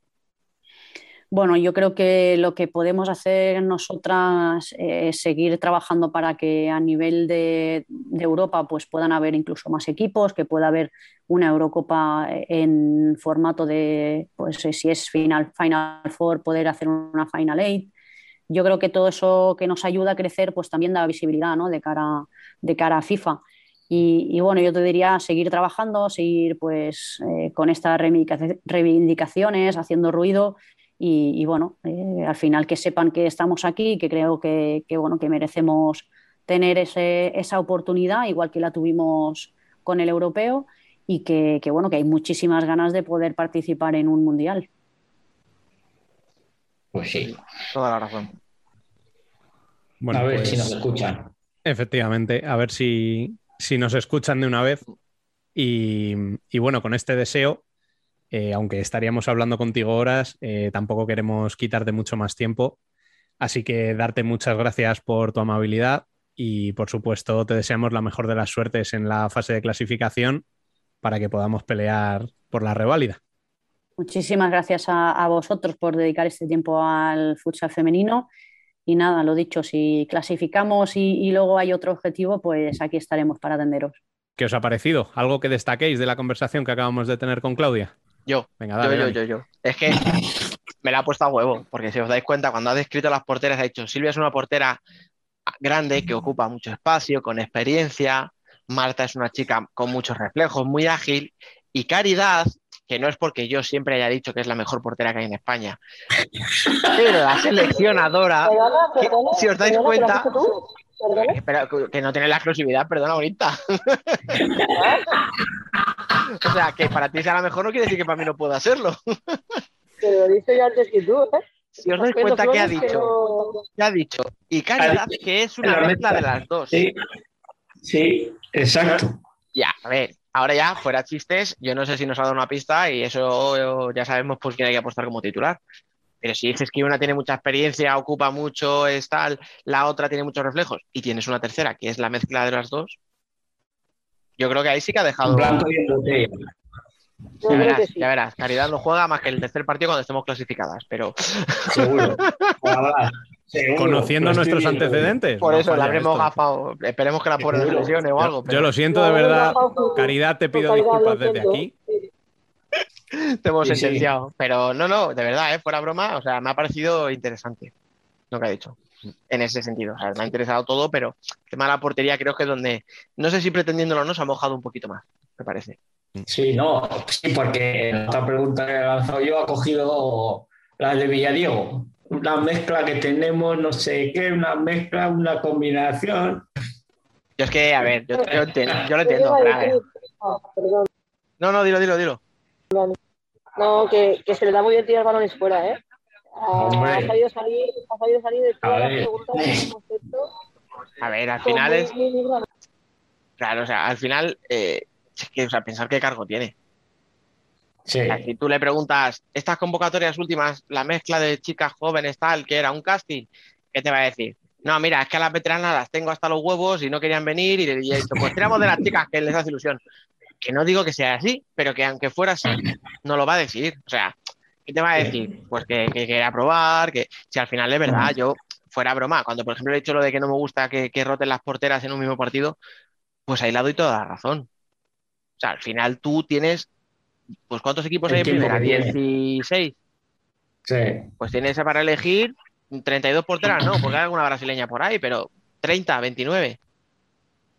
Normal. Si hay 10 que pueden tener nivel de selección, yo en este sí la entiendo, que tenga que probar a todas. O sea, en esto, por eso cuando a ti te ha dicho eso, Fran, pues oye, a mí me parece razonable, vaya. Y que teniendo en Sí, cuenta ¿no? las lesiones que llevamos esta temporada, o pruebas Sí. gente o igual te llegas al europeo sin Sí. tener ni idea de a quién convocar. Sí, sí, no, eso está claro. Además lo ha dicho ella, que con lo del COVID se ha ampliado el abanico. Mm, Y luego, por ejemplo, yo que por ejemplo le he puesto el ejemplo de las gemelas. ¿Vosotros creéis que si está Iván Sotelo sin lesionar va a ir Irene Córdoba? No. No, Obvio, vamos. obvio, pues, ¿qué va a decir de ella? Pues eh, es que va- viene pues está- porque, está- Pero más, es que si está Irene, tampoco va la otra. bueno, claro, es que si está Irene Samper tampoco va, claro, o sea, No va ninguna de las dos. tenemos, ¿qué, qué más bajas hay de selección? Van Irene, O sea, esas Y- dos seguro que hubieran estado. Sí, y ya está. ¿Leti estaba yendo Ya las está. armas? No, Leti hace ya Creo tiempo que no. No, ¿verdad? No, ya no iba. Leti hace tiempo, hace Y tiempo así ya de no- las que se han lesionado de gravedad, de selección tampoco estaba. No, Bueno, o sea que. No, creo bueno, que las bajas son Irene y Vale. pero escucha, Sí. que dos bajas. Claro, son que- bajas, que son Que se lo digan al corcón, las bajas que son. Sí. Sí, pero escucha, todavía puede buscar otras cosas. Nah, pero escucha, y aún así mirar qué convocatoria. O sea, que más allá de la broma de que nos guste o no nos guste, es que, es que, o sea, es que ninguna de las que está te, te, te choca. O sea, No, igual Yo- a mí igual no me están todas las que son, pero son todas A las mí que me están. chivía, exacto, a mí me chivía solo una. Y ya os lo comenté, que es Consu. Pero porque a lo mejor no está en plenas Yo condiciones y tal. Eso es. Pero si estuviera bien, tampoco sería. O sea, es normal, No, quiero decir. Exacto. Sí, sí, si estuviera bien es normal Por eso. que, que entraría. Mm. A mí es la única que me. Esa por Yo Benete. creo que Mm. Yo creo que es lo que le, le preguntaba, que no quería hacer, que no lo he dicho ahora, pero creo que España tiene equipo, o sea, si pierdes es un fracaso, lo siento mucho. Hombre, a ver, Es que- está cantado. es que sigue pero No, no, está de puta madre que lo diga. Está muy bien que lo hayas preguntado. Pero escucha, escucha, y de hecho, no, no ha sido malas, ha sido contra la buena intención del mundo. no, no, escucha, y de hecho, yo creo que ella misma eh, es consciente de lo que es, porque ella misma te ha dicho, Sí, sí, sí. la palabra es fea, pero es verdad que somos favoritas y tenemos que ganar. O sea, nadie puede hablar de fracaso porque no gusta. A nadie nos gusta Pero- que nos diga que hemos fracasado en nuestro trabajo, o sea. Pero ella, ella es consciente de que con el equipo que tienes, y eso que probablemente sin conocer, porque tampoco conozco otras selecciones, eh, tenemos a Italia que sea probablemente uno de los grupos más difíciles. O sea, comparando, Pero vamos, o sea, quiero decir, para- es- mira, dejemos un segundo y os digo, para quien no lo sepa, los otros grupos. Rusia, Hungría, Bielorrusia, Países Bajos. Yo creo que ahí Rusia, Pues Rusia Sí. se debería llevar de detalle, ¿eh? Eso Claro, lo y- haría mucho. Portugal va con Croacia, Polonia y Eslovenia. Portugal. Pues Portugal, No hay detalle. duda. Y Ucrania va con Finlandia, República Checa y Bélgica. Que, Oye, ojo con las belgas, ¿eh? Yo ojo con las belgas. plenamente. Está nacionalizado. ¿eh? Oh, ojo, ¿eh? Que me nacionaliza rápidamente. Ya ves, imagínate. Pero vamos, es que si veis los grupos, son grupos muy sencillitos. O sea, son muy Sí, favoritas. Son muy favoritas. Es como si me dices que hay un mundial de fútbol sala y Brasil y España no se clasifican. A ver, no. Es que la no. única forma de que España y Brasil no llegaran a una final sería que vayan por el mismo lado del cuadro. Pero, por ejemplo, Por ejemplo, yo creo que las que tienen que estar ahora mismo mm, más asustadas tiene que ser Italia porque están viendo que se, se queda fuera. O sea, no es España Claro, la que tiene sí, que sí. decir "Este igual me quedo Sí, fuera". pero que sí, Italia pero que por- Sí, pero que por nombre puede ser el rival más difícil de todos. O sea, de los, Sí, sí, de sí. los segundos, del segundo bombo, podía ser el rival más difícil, seguramente. Sí, sí, Eso seguro. Pero claro. aún así, sí. pero aún así, Españita, Aún así, para adelante. claro, tiene, tiene que clasificarse y, y bien. Ahora sí tienes que, sí, Eso es. No me sirve cualquier, no me sirven excusas. Que clasificar. No, no, no, no, ninguna. Yo no he querido lanzarla porque luego decís que soy un jate. Entonces me he portado bien. Lo vas a hacer. Bueno, hoy, hoy ha sido algo un poco más la que he ido a cuchillo, pero bueno.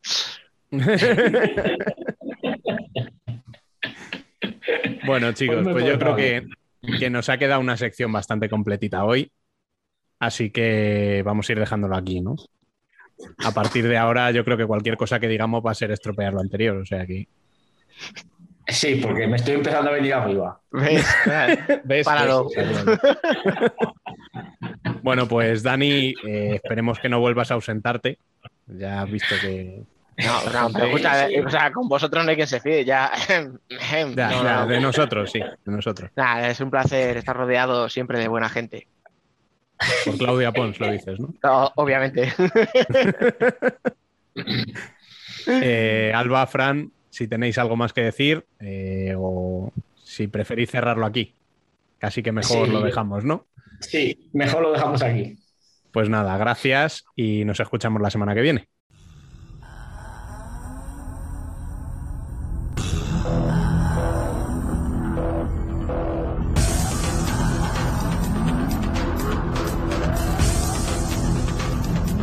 Worldwide Futsal.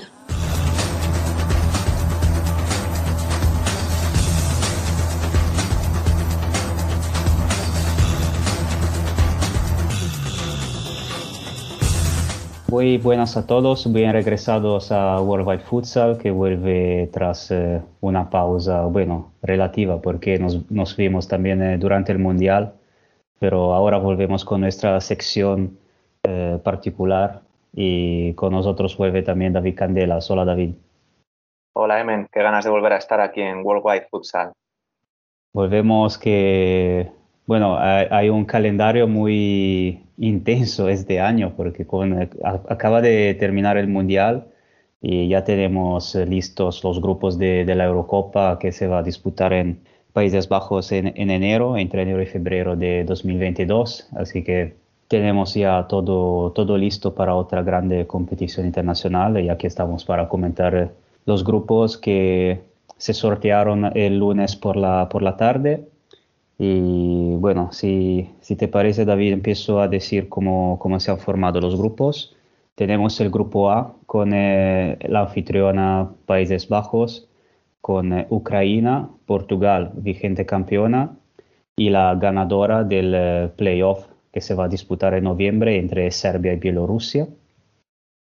Luego tenemos el grupo B con Kazajistán, Italia, Eslovenia y Finlandia. Eh, grupo C con Rusia, Polonia, Eslovaquia, Croacia. Y grupo D con Georgia, España, Azerbaiyán y Bosnia. Eh, empezamos con el grupo de, de los, de los campeones, de los, campeones de todo de momento. Eh, Portugal, que llega como vigente campeón de la Eurocopa, pero también de- del Mundial que se disputó hace un mes en Lituania y bueno, primera vez en la historia que pasa que un ganador de, Euro- de, de la Euro llegue a la siguiente edición también como ganador del Mundial. Y digamos que se quedó un sorteo bastante, bueno, yo nunca diría fácil, pero podía, podía, podía ir peor para, para Portugal, eh, con eh, Holanda, la anfitriona, que la veo un poquito más peligrosa de cómo podía ser Lituania en el Mundial, pero no la, no la veo con muchas posibilidades de pasar el grupo. Eh, Ucrania, que siempre es, eh, au- aunque no, está, no estaba en el Mundial, siempre es bastante, puede ser complicado. Y bueno, de Serbia y Bielorrusia, es- entre Serbia y Bielorrusia, Serbia es la gran favorita. Y si, si, si clasificara Serbia sería un rival bastante, bastante complicado, muy complicado.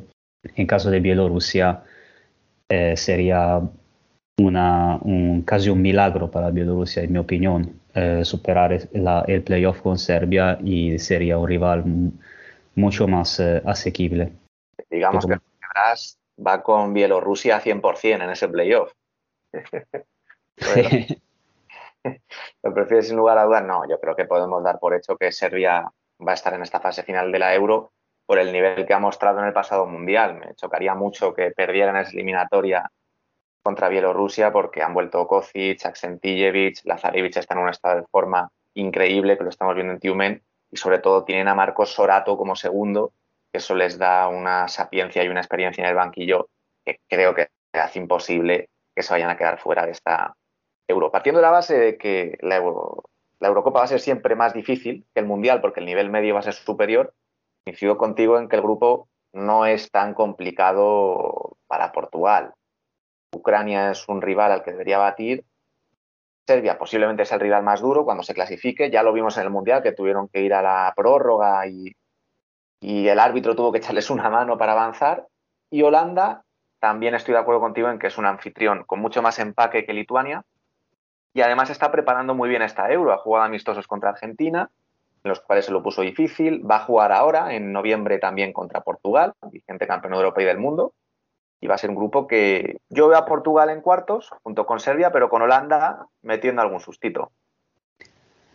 Sí, seguramente Holanda eh, en, los en los amistosos con Argentina ha demostrado que, que tiene nivel. Yo casi la, la consideraría casi un- una Angola europea, quizá, con eh, este eh, mucha, muchas habilidades en una contra uno, mucho, muy, muy de- eh, un, un tipo de futsal muy de calle, pero, pero sí, ha- ha seguramente, tiene seguramente eh, sus, eh, sus habilidades, pero va a, ser, eh, va a ser bastante complicado. Igual puede rascar algún, quién sabe, algún, algún empate por algún lado y, o dar alguna sorpresa, pero sí, en principio en principio no, no, ser- no sería candidata para pasar. Es verdad también, como has dicho tú, que la está, se está preparando bien, también a nivel eh, organizativo. Me parece que está haciendo la federación, la organización eh, holandesa, me, parece que está haciendo un trabajo mejor de lo que hizo Lituania con, eh, con el Mundial, sinceramente. Y quizá, quizá que no veamos eh, las arenas un poquito más llenas en este caso. Ojalá, ojalá. No, no, se- sin lugar a dudas está haciendo mucho mejor. Yo creo que se van a llenar, porque en, en Holanda se juega mucho a fútbol sala en la calle y ese es el principal salto cualitativo que damos en cuanto a anfitrión. Lituania en el Mundial, yo no se lo recomendaría a nadie ver un partido de ellos. En cambio, con Holanda o Países Bajos, como quieren que se les llame eh, a nivel económico para fomentar su actividad allí, yo sí que recomiendo ver sus partidos porque tienen ese pivot que es Charrawi, tiene un montón de alas habilidosos, todos de ascendencia árabe de Marruecos, con mucha calle, como hemos comentado, y sus partidos van a ser muy divertidos. Así que aunque no se clasifique para cuartos, yo creo que Holanda va a un torneo disfrutón. Sí, sí, coincido totalmente. Eh, grupo B, eh, Kazajistán, Italia, Eslovenia y Finlandia. Eh, yo antes en Twitter, eh, eh, antes del sorteo, hice la broma de que ya sabía que iban a sortear Finlandia en el grupo de Italia porque llevamos tres años prácticamente enfrentándonos una vez cada, cada seis meses, cada tres meses. Eh, muchas hemos encontrado después el, eh, el, sho- el shock que nos dio en Portugal cuando no, prácticamente nos eliminaron del Mundial, literalmente Finlandia con ese empate de 2-2. Volvimos a encontrarlos también en la clasificación a esta Euro, donde le ganamos dos veces y ahora volve- volveremos a verlos en el grupo B y ya es eh, casi una tradición el partido con Finlandia. En este grupo yo veo, bueno, Kazajistán es el claro favorito para, para ganar el grupo yo lo veo también como claro favorito para ganar la Eurocopa en general, eh, tras haberle dado como, haberle nombrado como decepción del Mundial que llegaron a semifinales, ahora voy a apuntar todo contra, co- no contra, apuntar todo para, eh, eh, con ellos. Yo les veo como, los voy a des- de mencionar como campeón final. Y bueno, e Italia que se, yo creo que se jugará esta segunda plaza con, eh, con Eslovenia, que aunque bueno, estaba en la clasificación estaba en el mismo grupo de España con, con rivales muy flojos como Letonia y Suiza, pero es un equipo que ya hemos, de que ya hemos habla- hablado mucho, es un equipo muy sólido, con muchos eh, jugadores eh, con experiencia, eh, también hablamos mucho del Dobovec, que, que fue protagonista en la pasada Champions. Eh, es seguramente el principal rival de Italia para la segunda plaza con Finlandia, que yo creo que se- seguramente puede dar alguna dificultad, pero yo tras haberla, haberle ganado dos veces en la clasificación, yo creo que ya ha llegado a su potencial máximo actualmente, por lo menos. Yo, si fuera vosotros, Semen, estaría preocupado con Eslovenia porque hay algún que otro jugador esloveno que está en Serie A futsal. Eh, Josian, Sí, claro. también está Fetch. Y os conocen, ahí os pueden sacar las cosquillas. Finlandia no me preocupa tanto porque además hicieron como un amago de remodelación de equipo en la clasificación, no sé si para el Mundial o para la Euro, y luego resulta que Autio lo dejó y, y vino de nuevo a la selección y ha pegado un poco marcha atrás respecto a ese equipo que tan difícil os lo puso en ese playoff. Yo tengo muchas ganas de ver a tu selección porque creo que Velarte está haciendo un gran trabajo y empieza a ver jóvenes que me gustan mucho nacidos en Italia, como Atilia Arilo, ¿no? Se llama así. Un nombre Ati- difícil en español. Attilio Arillo, sí, eh, no, con- eh, no confundirlo con eh, a Simone Achilli, que también son dos nombres bastante similares. sí, hay bastantes nombres nuevos que el año pasado estaban en Serie A2 y quizá por eso eh, eh, salían, dejaban algunas dudas, ¿no? Por, eh, por eso de llamar eh, jugadores de Serie A2, que, pero que ahora están en Serie A con sus respectivos equipos. Por ejemplo, Achilli de Eugenio con Olympus Roma y Attilio Arillo con Napoli Futsal. Y hay muchos, hay bastantes más. Hay Michele Podda de L84, que es eh, también eh, muy bueno. Hay bastantes eh, jugadores nuevos de, como has dicho tú, de naci- eh, italianos de nacido en Italia, nacidos en Italia y, y bueno, sí, eh, son muy prometedores. Yo sí, pero yo sinceramente, como has dicho tú, tengo bastante, bastante miedo de, o sea, la posibilidad de quedarse fuera de grupos existe, no, no hay que descartarla. eh, pero se puede, se, puede, se puede llegar segundos en este grupo. Yo sinceramente no creo que se pueda llegar primeros. Y de Eslovenia también, a ver si estarán también los dos eslovenos que están en Sampdoria Futsal en Serie 2, eh, Fidersek y Totoskovic. Y sí, va a ser seguramente eh, un partido de, de mucho sufrimiento, seguramente. Vamos a ver quién está en portería en tu selección, Emen, porque a Marela yo le veo ya un poco mayor. Y hay buenos porteros también italianos como Di Ponto o, Tondi, que ahí les puede dar la alternativa a Velarte. Y en cuanto a Kazajistán, yo quiero ver con cuántos brasileños van a esta Euro. Porque en el Mundial les faltó Leo Yaragua por lesión, que es un jugador clave para los esquemas defensivos de Kaká, y si se recupera, puede ser un power up muy importante. Y yo sigo a la expectativa de ver si terminan nacionalizando a Edson, que es esa semi-exclusiva que nos anticipó Diego Provenzano en ese space que hicimos de Twitter. Y si logran llamar a Leo Yaragua, más Edson, más Tainan, Douglas, Higuita y todos los jugadores kazajos que han mejorado tanto como Tursagulov o el mismo Arnold Nau, que nos sorprendió a todos en el Mundial, estoy muy de acuerdo contigo en que puede ser favorita a llevarse esta Eurocopa. Yo creo que, bueno, yo creo que ya esta eh, posible naturalización, nacionalización de, de otro brasileño, yo creo que tras este mundial, mm, sinceramente no creo que la van a llegar a cabo. O sea, yo creo que con el- la recuperación de Leo Jaraguá ya creo que ya estarían, con- tendrían su, no, bueno, cuarteto no, porque Guita es portero, pero Sí, ya, sí, ya solo con, con un, con un Leo Yaragua más sería una, un equipo muy, muy, muy, muy peligroso y seguro, para mí, seguro candidato para la victoria final. Pues yo ya estoy convencido y igual salen en cuartos, pero porque cuando yo hago pronósticos siempre pasa el contrario, pero lo veo, los veo muy con muchas, con muchas posibilidades y luego Esperemos que, que Italia consiga por lo menos superar el grupo y luego en cuartos veremos si- que si- los posibles cruces aquí serían eh, con el grupo A se cruzaría con el grupo B en cuartos, así que un posible cuarto podría ser, por ejemplo, primero del grupo B, o sea, Kazajistán contra el segundo del grupo A, eh, quizá Serbia, y mientras que Italia, si pasara como segunda, iría con, eh, yo supongo, Portugal. Eh, eso serían ya unos cuartos muy, muy duros.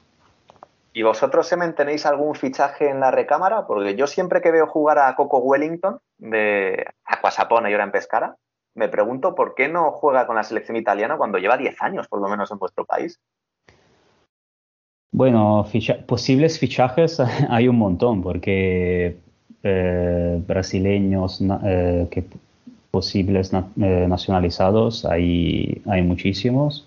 Yo sinceramente me, no, no, me explico la, la, nacionalización de Dudu, por ejemplo, el cierre que ahora está, que ahora juega en Francia.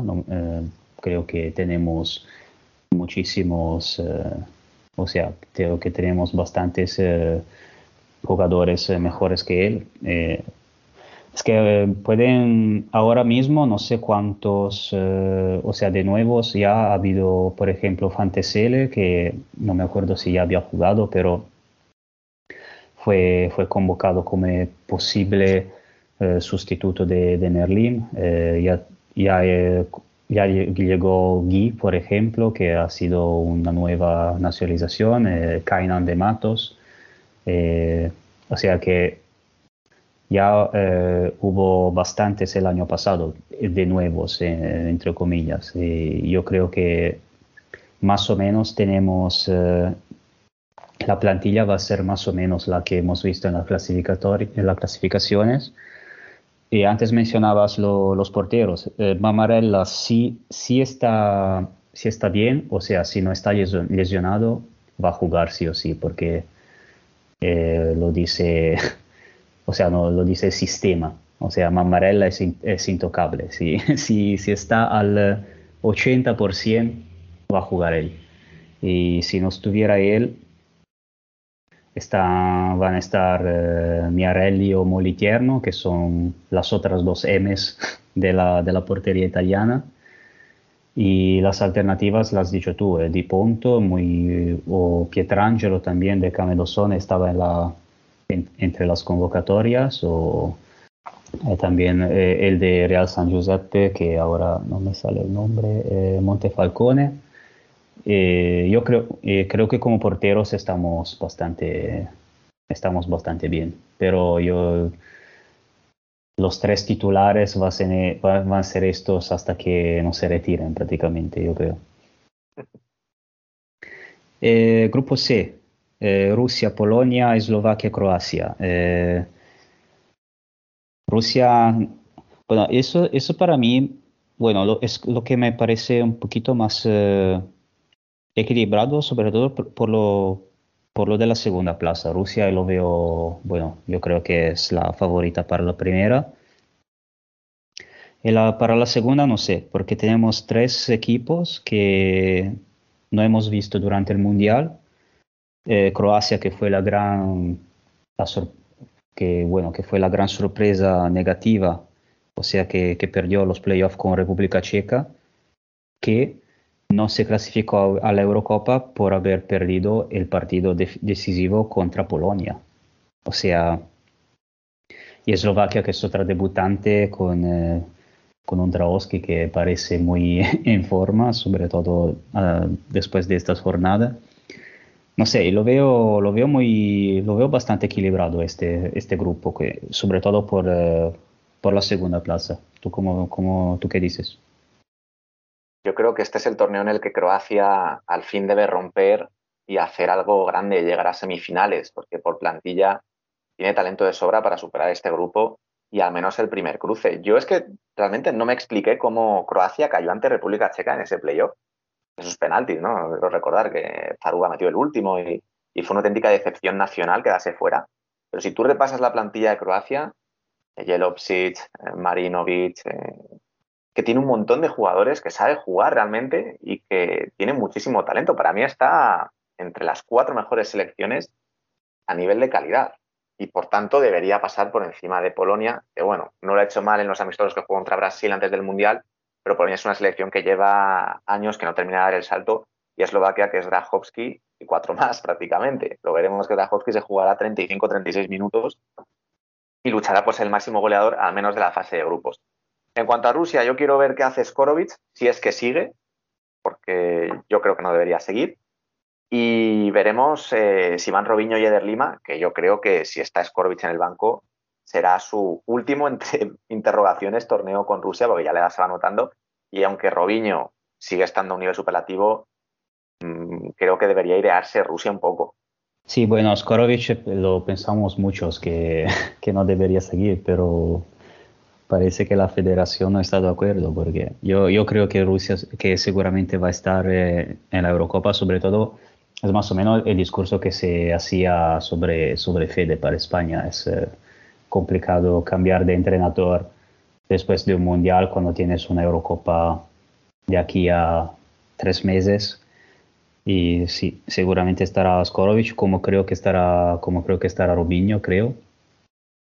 Eder Lima, no sé, me ha parecido, no me pareció que hubiera una, una, gran, una gran relación eh, entre, o sea, esa fue mi sensación desde la grada, entre Eder Lima y Skorovic durante este mundial. Eh, yo creo que es muy probable que estén los dos y a ver cómo se convoca alguno, de, alguno más de Sinara, porque se, dejó, dejó esta duda el hecho de eh, dejar fuera los jugadores del equipo que ganó el campeonato en la, temporada pasada. Y sobre lo de Croacia, sí coincido contigo de que tendrá que rescatarse seguramente tras esa decepción del Mundial y seguramente tiene, tiene, tiene muy buen equipo, pero no sé, eh, yo podría ver alguna sorpresa para mí aquí entre Polonia y Eslovaquia que tendrá que tener cuidado. Pero sí, es verdad que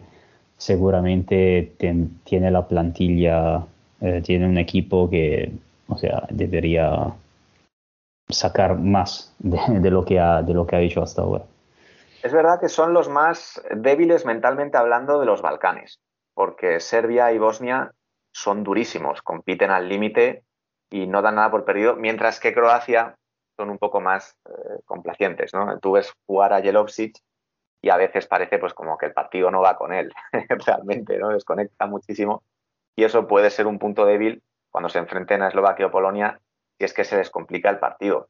Yo realmente en cuanto a Skorovic y Sinara, si no lleva a Sokolov o a Fatutinov, ya es que es un escándalo, porque lo hemos hablado en el podcast del Mundial, equipo campeón de Rusia, sin ningún brasileño, todos jugadores rusos, jugando excepcional, y te llevas a dos no sé, hay muchas, muchas dudas. Y en cuanto a Eder Lima, yo es que sospecho, Emen, que Eder Lima va como acompañante de Robinho, de cara a estar en la habitación, en la concentración, para que Robinho se sienta cómodo y no esté solo.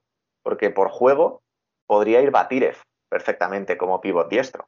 Puede ser, eh, puede ser. Robinho al final lleva muchísimos años, años sin estar en Rusia y quizá necesita una, una ayuda para, para, ambientarse, puede ser, puede ser una, una, una, opción.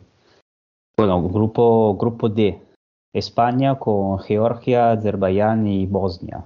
Eh, aquí brasileños no van a faltar seguro. bueno, España, España yo creo que a ti te, te he visto más pesimista, pero yo creo que España tiene que tiene que ganar este grupo. Yo creo que le podía, que le podía ir muy peor, mucho peor, perdón, podía ir mucho peor. Y, y bueno, ojo a esta Bosnia que durante la clasificación ha, ha impresionado muchísimo. Y te voy a decir, Emen, que no van a faltar brasileños porque yo creo que Georgia y Azerbaiyán van a, dar, van a dar algún golpe sobre la mesa estos meses. Porque tú ponte en su situación. Han visto que en Europa las selecciones potentes están débiles. España, mala imagen en el Mundial. Rusia, el gafe de siempre. Italia, que ni siquiera se clasificó. Portugal es campeón de Europa y del mundo, pero es una campeona batible, terrenal, está a su alcance. Con, con la facilidad que tienen para imprimir pasaportes, yo estoy seguro de que en Georgia y Azerbaiyán ahora mismo están rebuscando por todo el mercado europeo a ver a quién pueden llevar a ese europeo. Es verdad que hay mucha diversidad de opiniones. Yo he leído que bueno, es un grupo fácil para España, tenemos que pasar seguro. Hay que ser conscientes de que España en el Mundial ha ido justita, lo que hablábamos al inicio de este podcast. El nivel medio de la Eurocopa es superior al del Mundial y Georgia y Azerbaiyán yo creo que están por encima de República Checa, por no hablar de Bosnia, que tú mencionabas, que ha sido la selección que mejor juego ha desplegado en la ronda previa y que además es un equipo muy complicado de jugar porque está constantemente sacando portero jugador con Milovano, Milovanovic. Así que cuidado con España, porque además tampoco nos vamos a mover mucho, vamos a hacer lo mismo que Rusia. Va a seguir Fede, van a ir los mismos y el golpe puede ser duro caer en fase de grupo.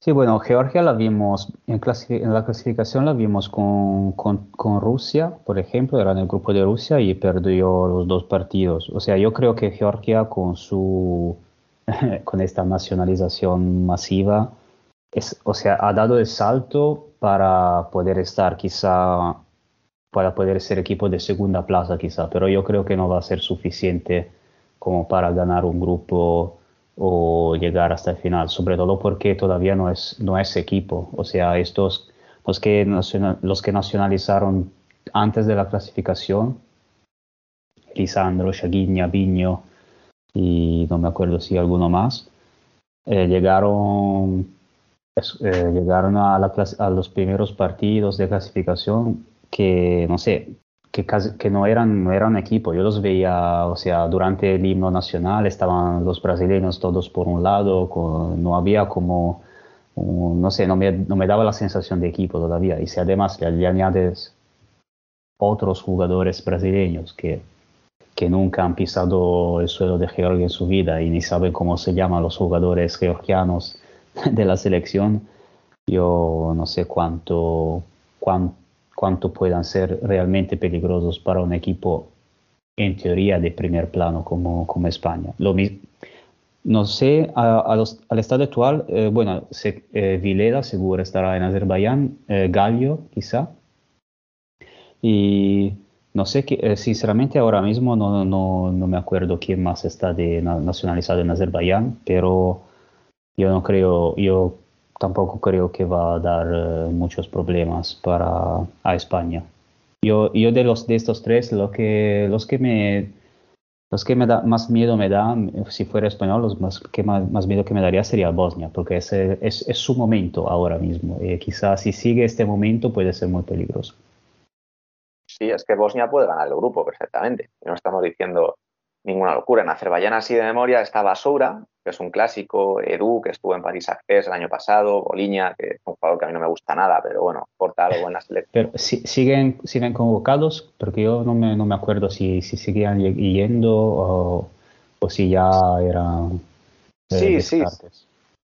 Seguían, seguían yendo. Lo que han dejado de lado es ese experimento que, que probaron de juntar a muchos brasileños y muchos iraníes, que si te acuerdas, nacionalizaron a cuatro o cinco iraníes y ninguno pudo jugar porque se dejaron todos el pasaporte, tuvieron que jugar con Sí. seis jugadores, Alessio con un mosqueo increíble, porque perdieron el partido. Yo creo que eso lo han dejado de lado. Van a jugar solo con, con brasileños. Sí, es eso, verdad, pasó, eso pasó con Aras en Champions, me acuerdo, que lo intentaron fichar para la, para la Champions y, y le salió mal y, y, y al final jugó con seis jugadores, pero sí es verdad que intentaron nacionalizar porque necesitaban pasaporte de, de Azerbaiyán, pero no, no consiguieron. Ahora estaba viendo, ah, eh, sí, Vilela, Everton, Cardoso, Boliña, ah sí, Boliña seguía, Basora también. Eh, sí, Son selecciones Semen, pero en Georgia está Roniño y en Azerbaiyán está Vilela, que como tengan la tarde, te destrozan. Sí, sí, son jugadores que eh, individualmente son, son extremadamente peligrosos, eso sí, seguro. Eh, a ver, posibles, eh, posibles cruces de aquí. Bueno, España, eh, si gana el grupo, se podría enfrentar contra la segunda del grupo C, que, bueno, supuestamente puede ser eh, Croacia, mientras que Rusia, al ganar, el, si, se- si como suponemos, gana el, el grupo C, se enfrentaría, bueno, bueno, yo esperaría un Bosnia como segundo de grupo. se molaría ver Bosnia en cuartos de final en su debut. Pero aquí la segunda plaza va a ser bastante disputada también. Yo creo que los, las, tres, eh, las tres selecciones se pueden, pueden tranquilamente llegar segunda. No creo que España eh, tenga va- vaya a tener dificultades para llegar primera. Eh, luego en cuartos eh, no, no comento, no me, no me mojo, pero, pero yo creo que el, el grupo lo va a pasar sin problema. Esperemos, Semen, y esperemos que pase también Bosnia porque hay que premiar a aquellos países que crecen por sí mismos. A mí no me gustaría nada que la Euro la ganara Georgia o Azerbaiyán, que son selecciones artificiales, como mencionábamos, y que desvirtúan el juego. Italia veremos. Eh, a ver qué porcentaje de brasileños lleváis. Si lleváis 10 de 16, no contéis con mi apoyo. No, yo también, yo también espero que, bueno, de momento somos un 50-50 más o menos, que, que bueno, también son, es verdad que son brasileños que llegaron muy jóvenes, eh, que no es lo mismo, pero también preferiría, bueno, eh, cambiar, eh, ¿cómo se dice? Cambiar página, ¿no? Como, como hizo España en su día y un día, un día tendrá que llegar el momento, porque porque si no, no, no, no, va, no va a evolucionar mucho. Claro, si luego te... Yemen, pero Portugal, que tendría una facilidad increíble para nacionalizar brasileños, porque son países hermanos y, y Brasil fue Portugal en su momento, fíjate que nunca han nacionalizado a nadie. Sí, sí, sí, y además siendo un- una, una nación ma- mucho más pequeña, eso le da mucho más mérito, en mi opinión, por, eh, por los eh, logros que, ha- que han conseguido en estos años. O sea, es un, si lo piensas, un, eh, no me acuerdo cuántas, eh, cuán- cuánta que la su población, pero es mucho más pequeña que España, que Italia, que Rusia.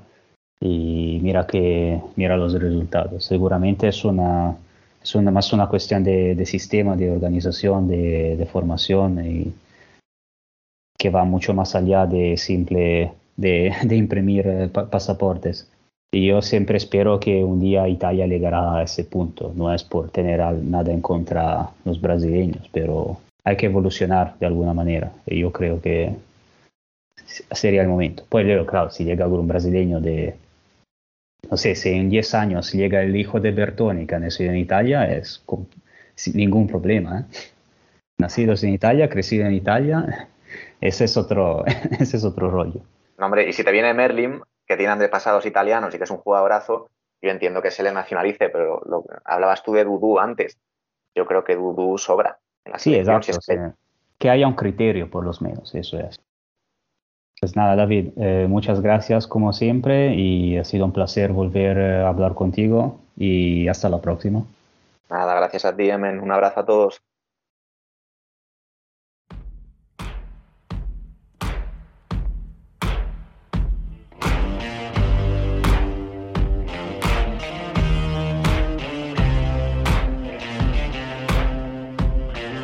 La columna.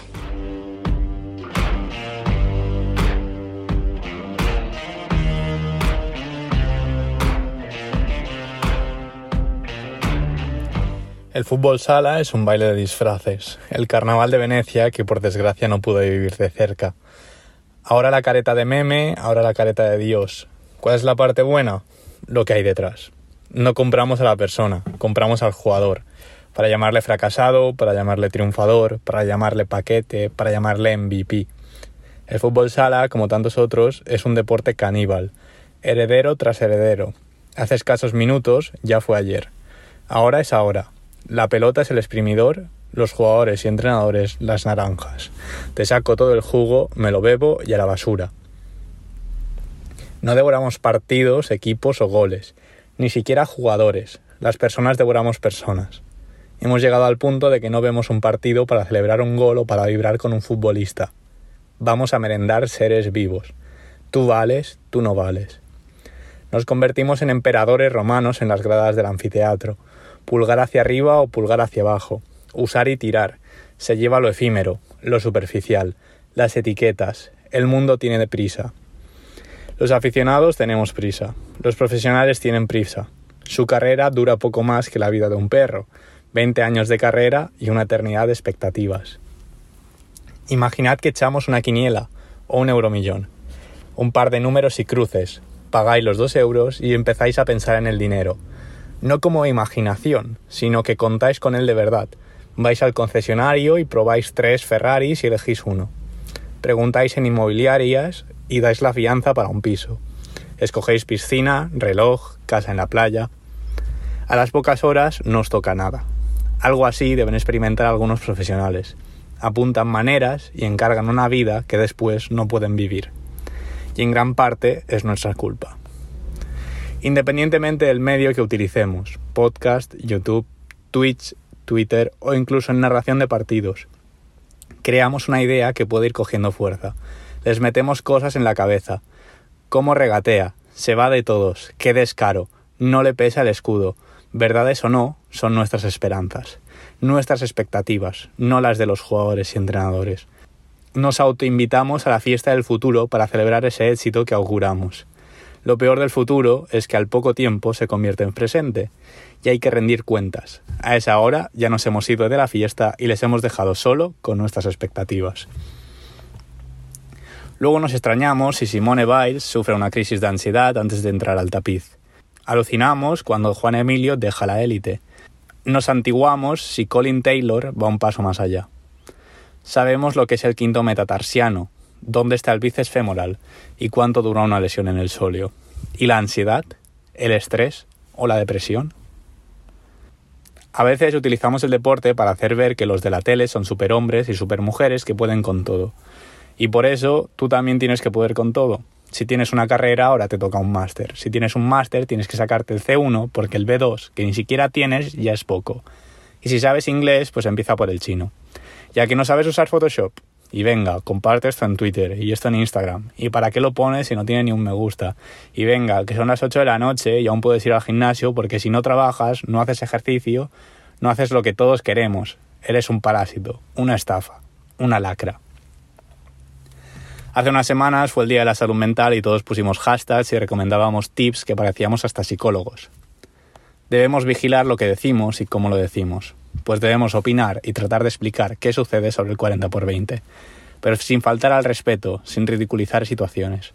Sufrimos por las expectativas, por los sueños que se retrasan, por el qué pensarán. Podemos mejorar el mundo, pero solo si trabajamos juntos, entendiendo que los errores son necesarios para acertar. El pasado del verbo ganar no es gane, es perdí. Como prometíamos al principio, este sexto programa de la tercera temporada y número 85 desde que arrancamos en 2019 era el de la vuelta a la normalidad. Y en nuestro caso, la normalidad es la excepcionalidad. Muchos invitados de altura para un programa en el que esperemos haber estado nosotros precisamente a la altura de lo que se nos exigía.